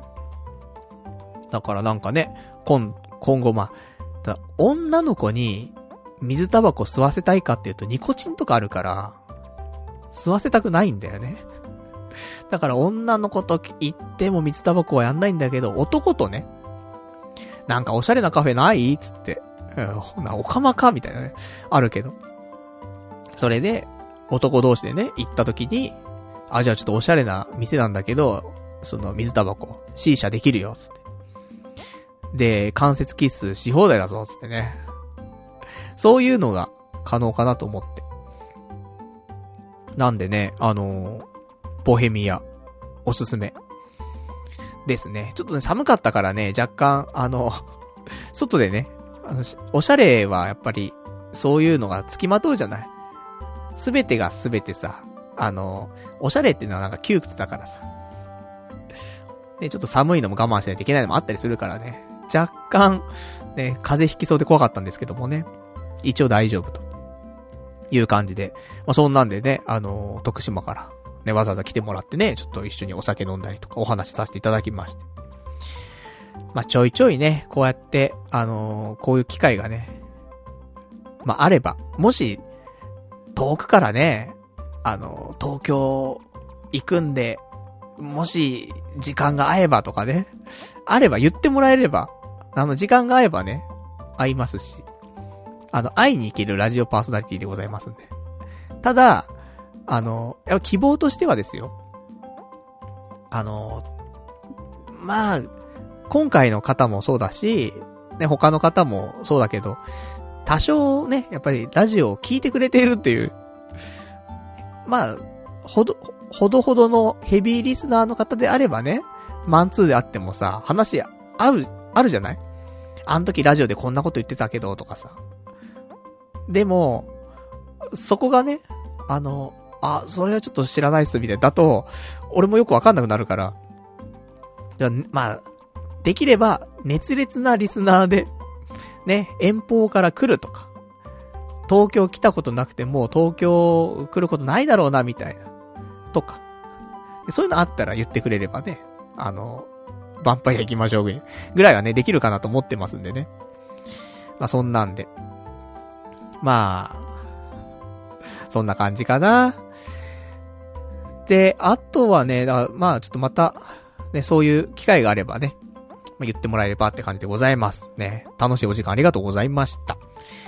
で、あとはね、今週やったこと、えー、ございます。心療内科行きやした。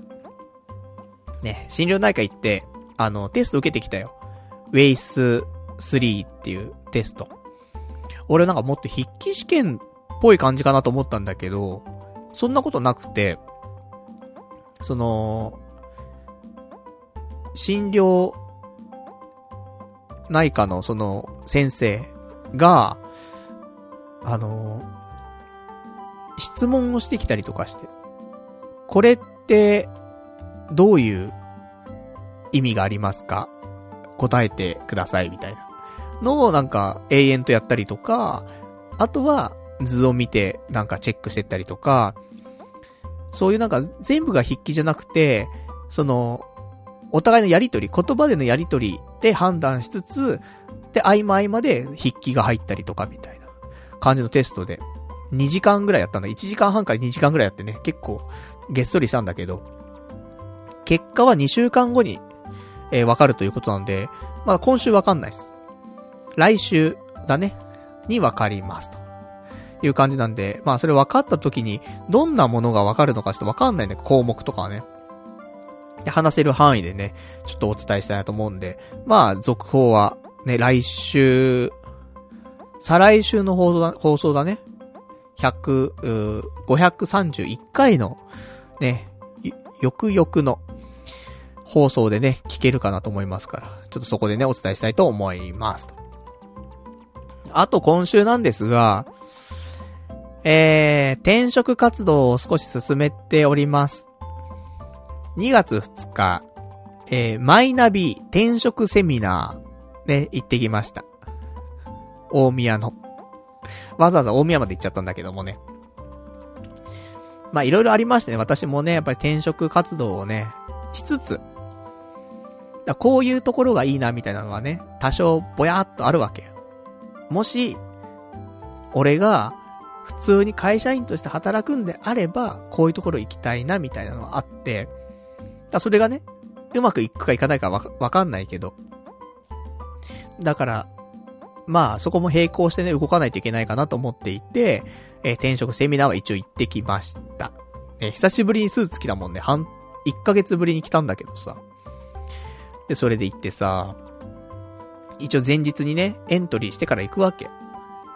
エントリーするにもさ、意外と今の状況とかまとめて書かないといけなかったりとかしてさ、なんか結構大変でね。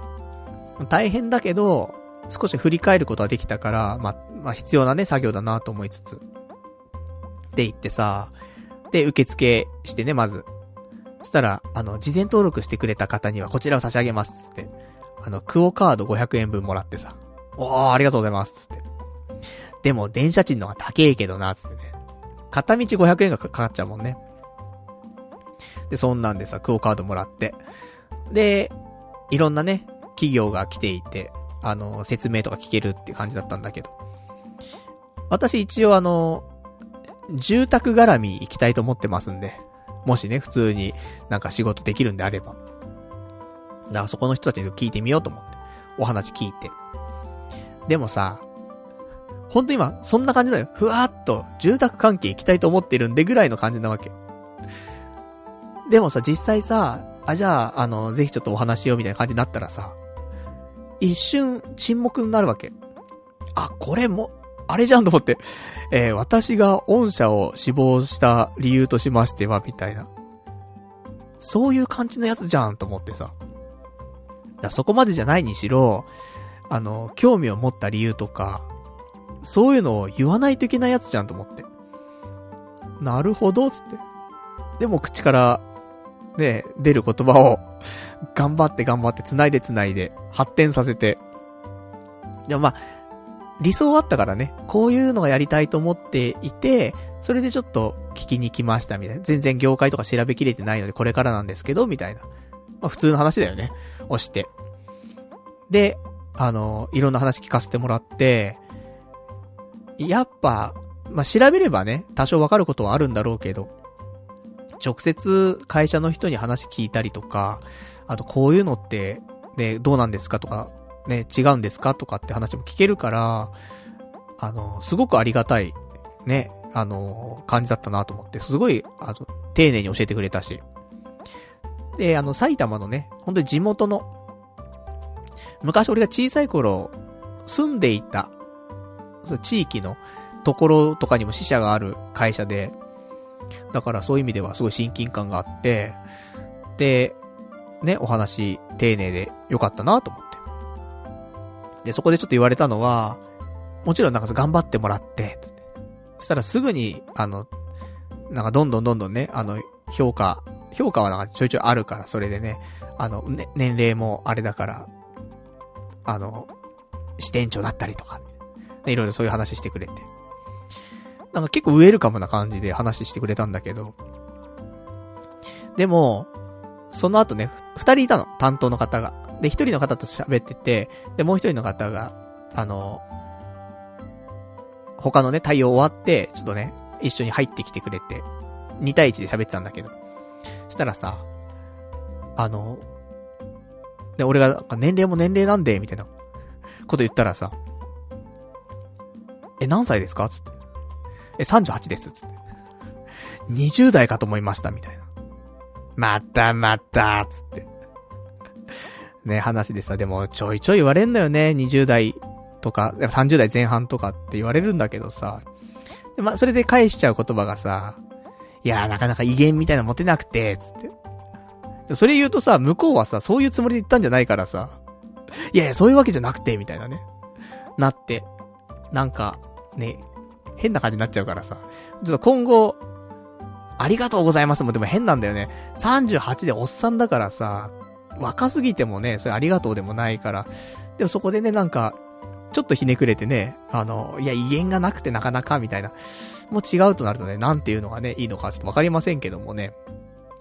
まあそんな、ね、ちょっと普通に、楽しくお話をさせていただいてさ。で、帰りだよ。あの、大宮まで来たからさ、俺大宮で好きなラーメン屋があって。あの、つぼみっていうラーメン屋があるんだけど、なんか、ちゃんと本店みたいなところと、あの、分かれた離れみたいなのがあって、2店舗あんのかな、大宮。西口と東口両方ともあるんだけど、このつぼみっていうお店好きで、行こうと。せっかく大宮ね、高い、電車賃出してきてんだからと。で、店の前行ったら、ちょうど、あの、営業時間、終了。で、次、営業始まる2時間後とかでさ、いや、2時間待ってらんねえわ、と思って。もう残念だけど、と思って、じゃあ帰ろうと思って。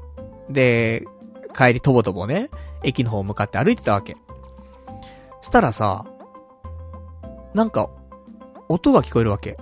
音楽が。この音楽はと思って、よく聞くと、あの、プロレス、新日のさ、蝶野正宏選手のさ、入場曲なわけ。ねあのー、アリストトリストの、ね、チーム2000の、ね、蝶野選手ですよ。あ、な、あれ蝶野の音楽聞こえるじゃんと思って。何これと思って、そっちの方行ったの？そしたら、なんか大宮の丸いなのかな？大宮の丸いに、その、蝶野選手のその、ブランドのそのアリストトリストが、今度入りますよと。お店として。そのイベントとして、これから蝶野選手のサイン会始めますみたいな。あと30分後から始まりますみたいなさ。ただ、もちろんサイン会、握手サイン会に関しては、あの、対象のね、商品買ってくれた人だけですよっていう。まあ、当然なんだけどさ。で、うわー、そうかーと思って。お金でもな、ここでと思って。でもずっと欲しかったのはあったの。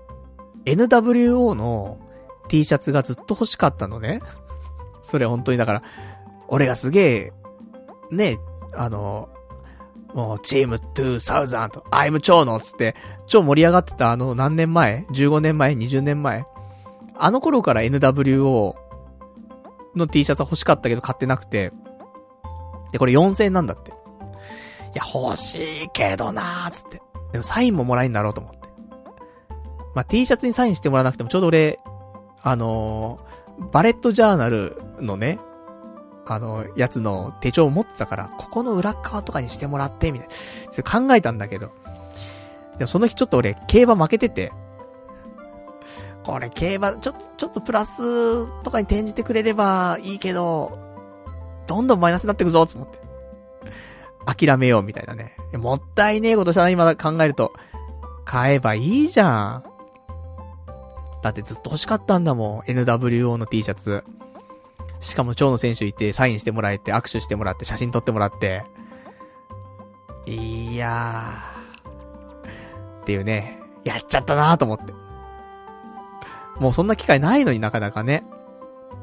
そんなわけでね、あの、残念ながら、あの、蝶野選手とはね、会わずに帰ってきてしまいましたけどね、ラーメンも食べずに、食べずにね、蝶野選手にも会わずにね、帰ってきてしまって悲しかったんですが、えー、まあ、そんなね、まあ、転職セミナーでございましたから。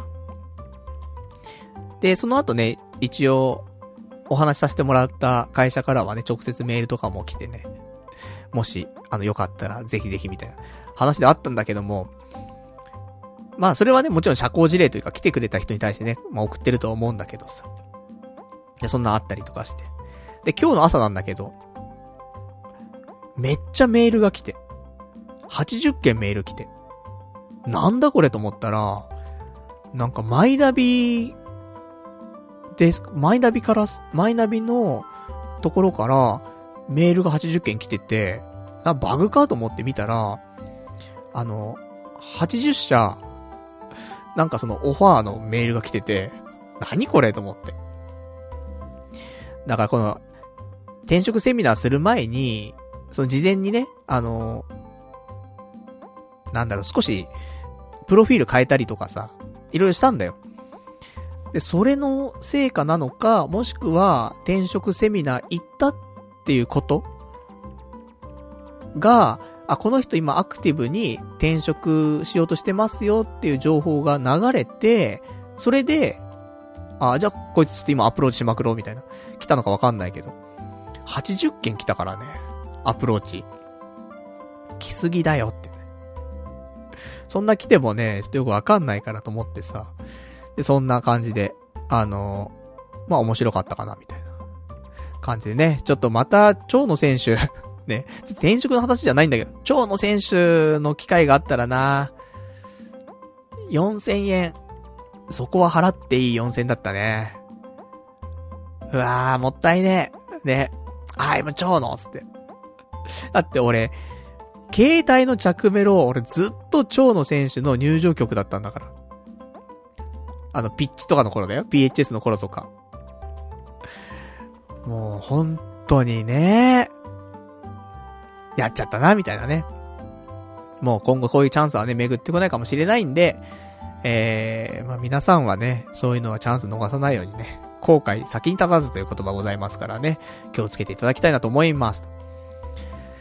じゃあ、あとはね、そうだな、あともういいや、サクサク言いましょう。えー、2月12日から、ペイペイ、また100億円還元キャンペーン始めますね。今回は、あの、大、そんな大きくない。なんかあの、5万円の、ね、なんか家電買ってそれが全部当たって無料になりましたとかってないけど、ちゃんと20%の還元とかはある。あと細かい当選みたいな1000円分無料になりますよとかそういうのあるらしいから。だからまあ普通にアップル製品とかね、また買うのはとてもいいタイミングかなと思いますから。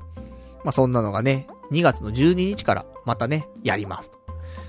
で、あとはね、今週、えー、明治神宮、ちょっとお参り行ってきまして、あの、清正の井戸っていうところね、行ってきたのよ。それ明治神宮のちょっとなんか脇道のところあるんだけど、500円かかんだけどね。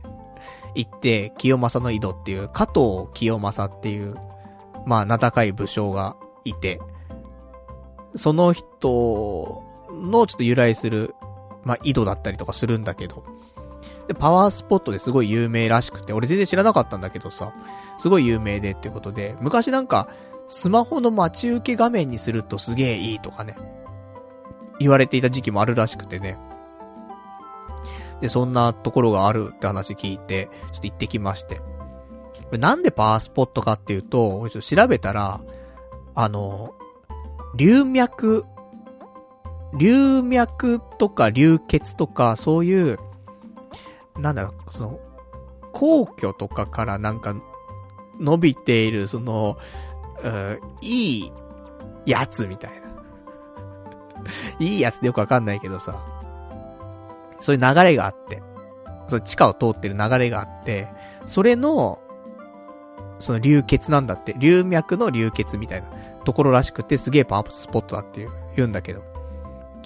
多分、流脈とかって、ドラゴンヘッドで読んだ時ぐらいなんだよね。ドラゴンヘッドで流脈とか多分話出てきたと思うんだけど。だそういう、なんか、あの時富士山とかから出てた気がするんだけどな。なんかわかんないけどね。そういう本当のパワーのところからの分かれて、で、行くところ。っていうところで、まあ、かなり、あの、ここに関してはパワースポットだと言われているらしくて。で、ちょっとね、その、500円払って、その中入ってったら、清正の井戸まですげえ歩くんだけど。あの、渋谷に、渋谷というかもう原宿だけ原宿に、こんな森があるんだっていうぐらいすごくて、超田、田舎の山道みたいな感じなの。でも、全然なんか、代々木公園があります。で、明治神宮ありますみたいな。ぐらいの感覚で、まあ森っていうか、まあちょっと自然は代々木公園あるよねぐらいで。で、明治神宮もなんかちょっと自然残ってるよねみたいな感じだったんだけど、その間のところっていうのかな？に、めっちゃくちゃ森というか山ん中みたいな感じになってて、違う、かなり広大で。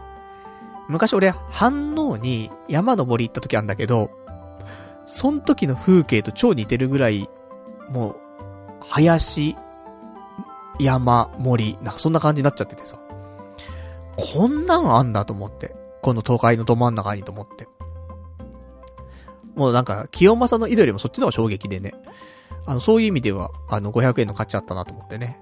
で、一応、清正の井戸でね、ちょっと手を触れて、パワーなんかもらってきましたけど。まあ、この辺のね、あの、清正の井戸については今、なんか、諸説あるらしいのでね。まあ、気になる方はね、チェックしてもらってもいいと思うんですけど、なんか、そんなに、パワースポットとして今は、言われていないかもしんないよ、みたいな。あるんだけど。まあまあ、ちょっと行ってきましたって話でございました。森がすごかった。ね、本当に。それだけ。で、あとは、えー、今週他のお話はだいたい終わったね。うん。喋った。じゃあそんなわけで、他のお便りをね、ちょっと読んでいきたいと思いますけども。ラジオネーム。ラジオネーム、えー、闇の目視録さん。男性ゲスト呼んでトークする。パルの部屋、いいじゃない。途中からだんだん口数少なってき、えー、少なくなってきたら、カット入れて、数分後に、ほてったおじさん二人になってるってどうよ。毎回やれば、女の子増えるよ多分っていうね、いただきました。ありがとうございます。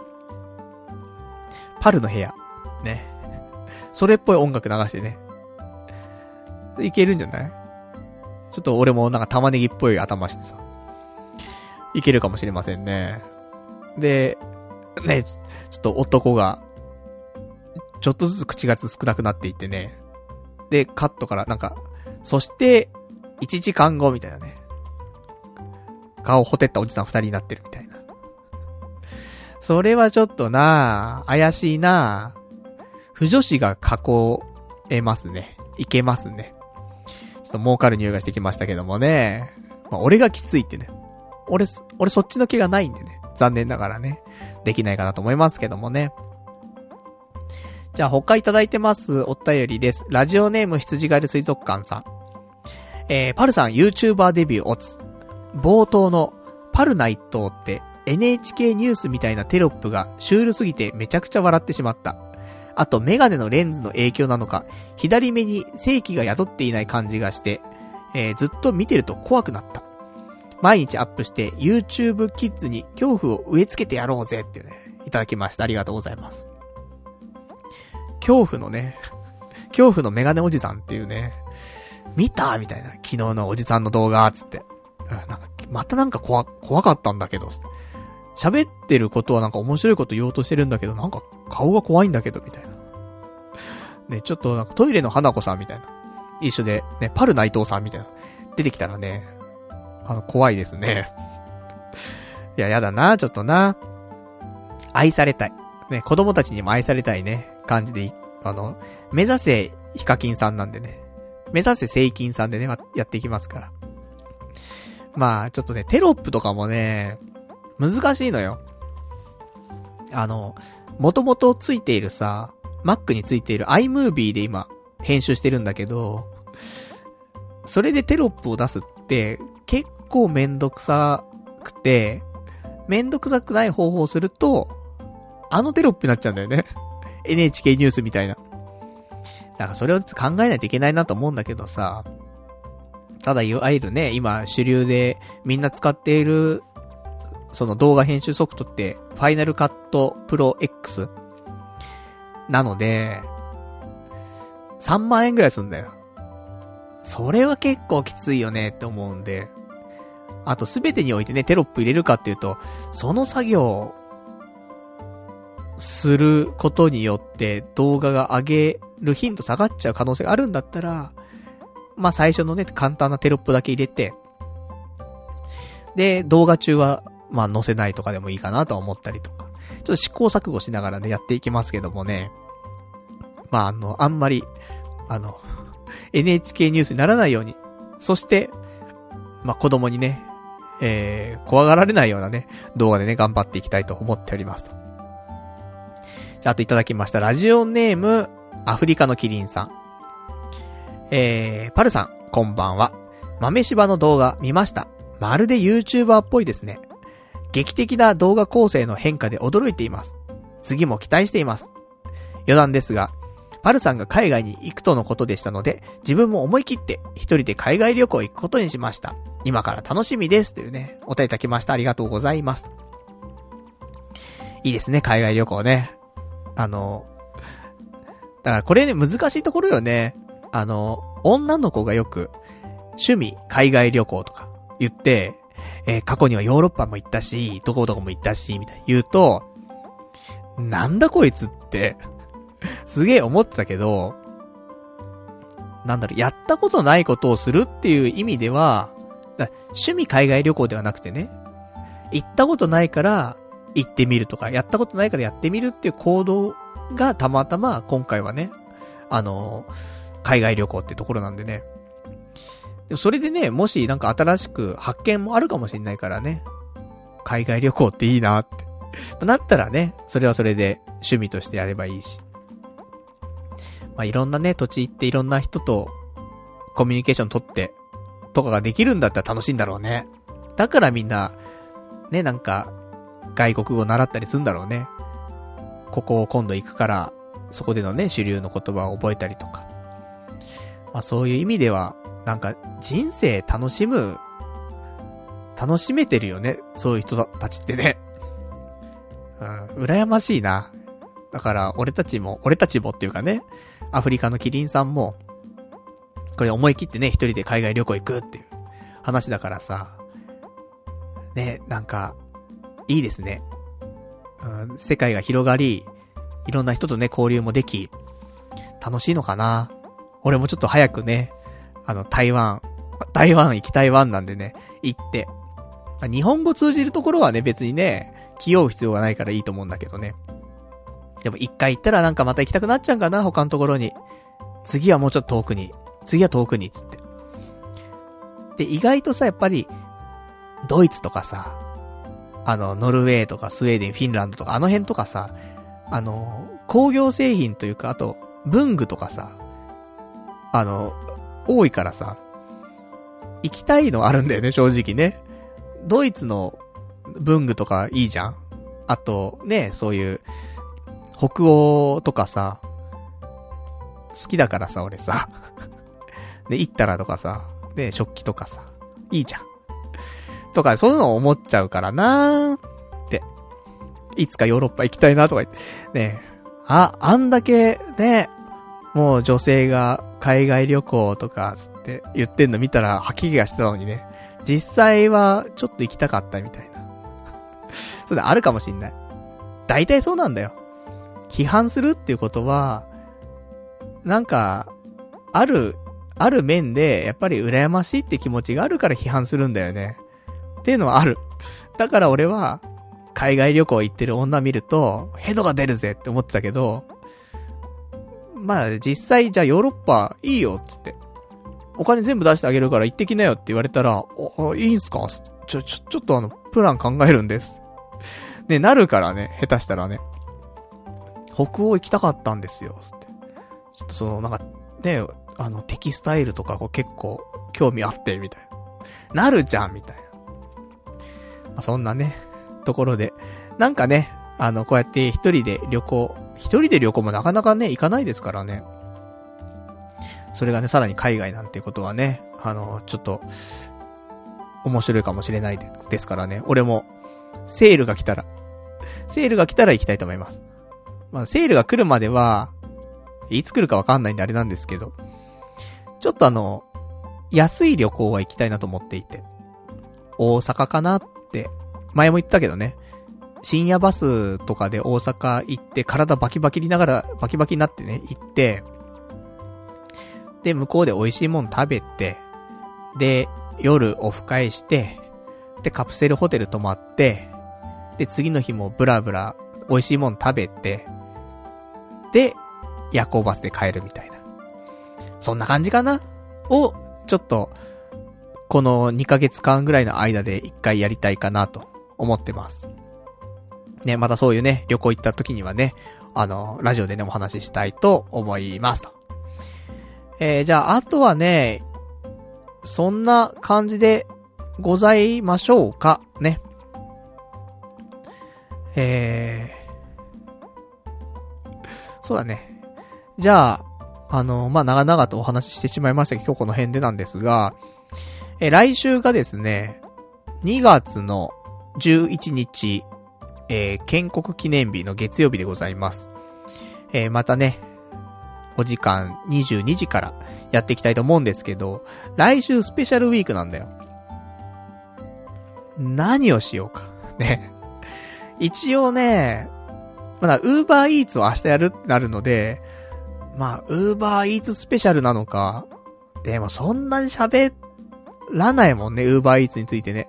もう少しちょっと特別なことがしたいなと思うんで、ちょっとなんか、面白いもの 探してスペシャルウィークにね、なんか盛り込めたらなと思っておりますんで、うん、ちょっとね、それ考えたいと思います。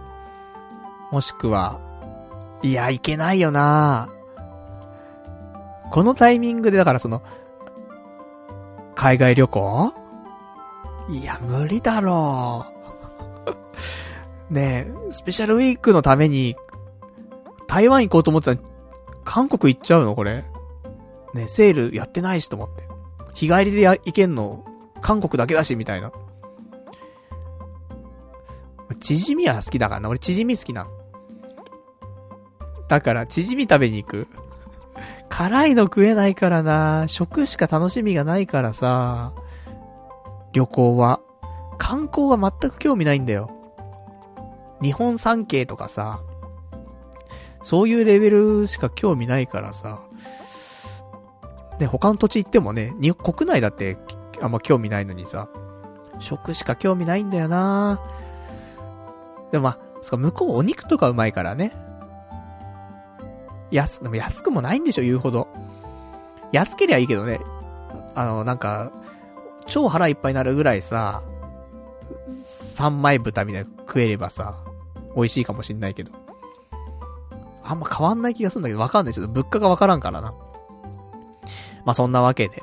あの、多分行かないと思うんだけどね。でもスペシャルウィークだからってことで、俺急にやる気出したら行っちゃう可能性もあるんですが、ね、ちょっとどうなることやら。ね、ということで、あの、まあ、ツイッターとかチェックしてもらうと、あ、あれこの街並み、新大久保？みたいな。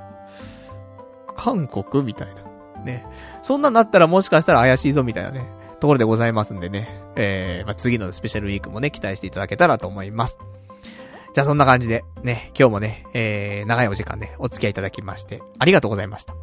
それでは、また来週、お会いいたしましょう。さよなら。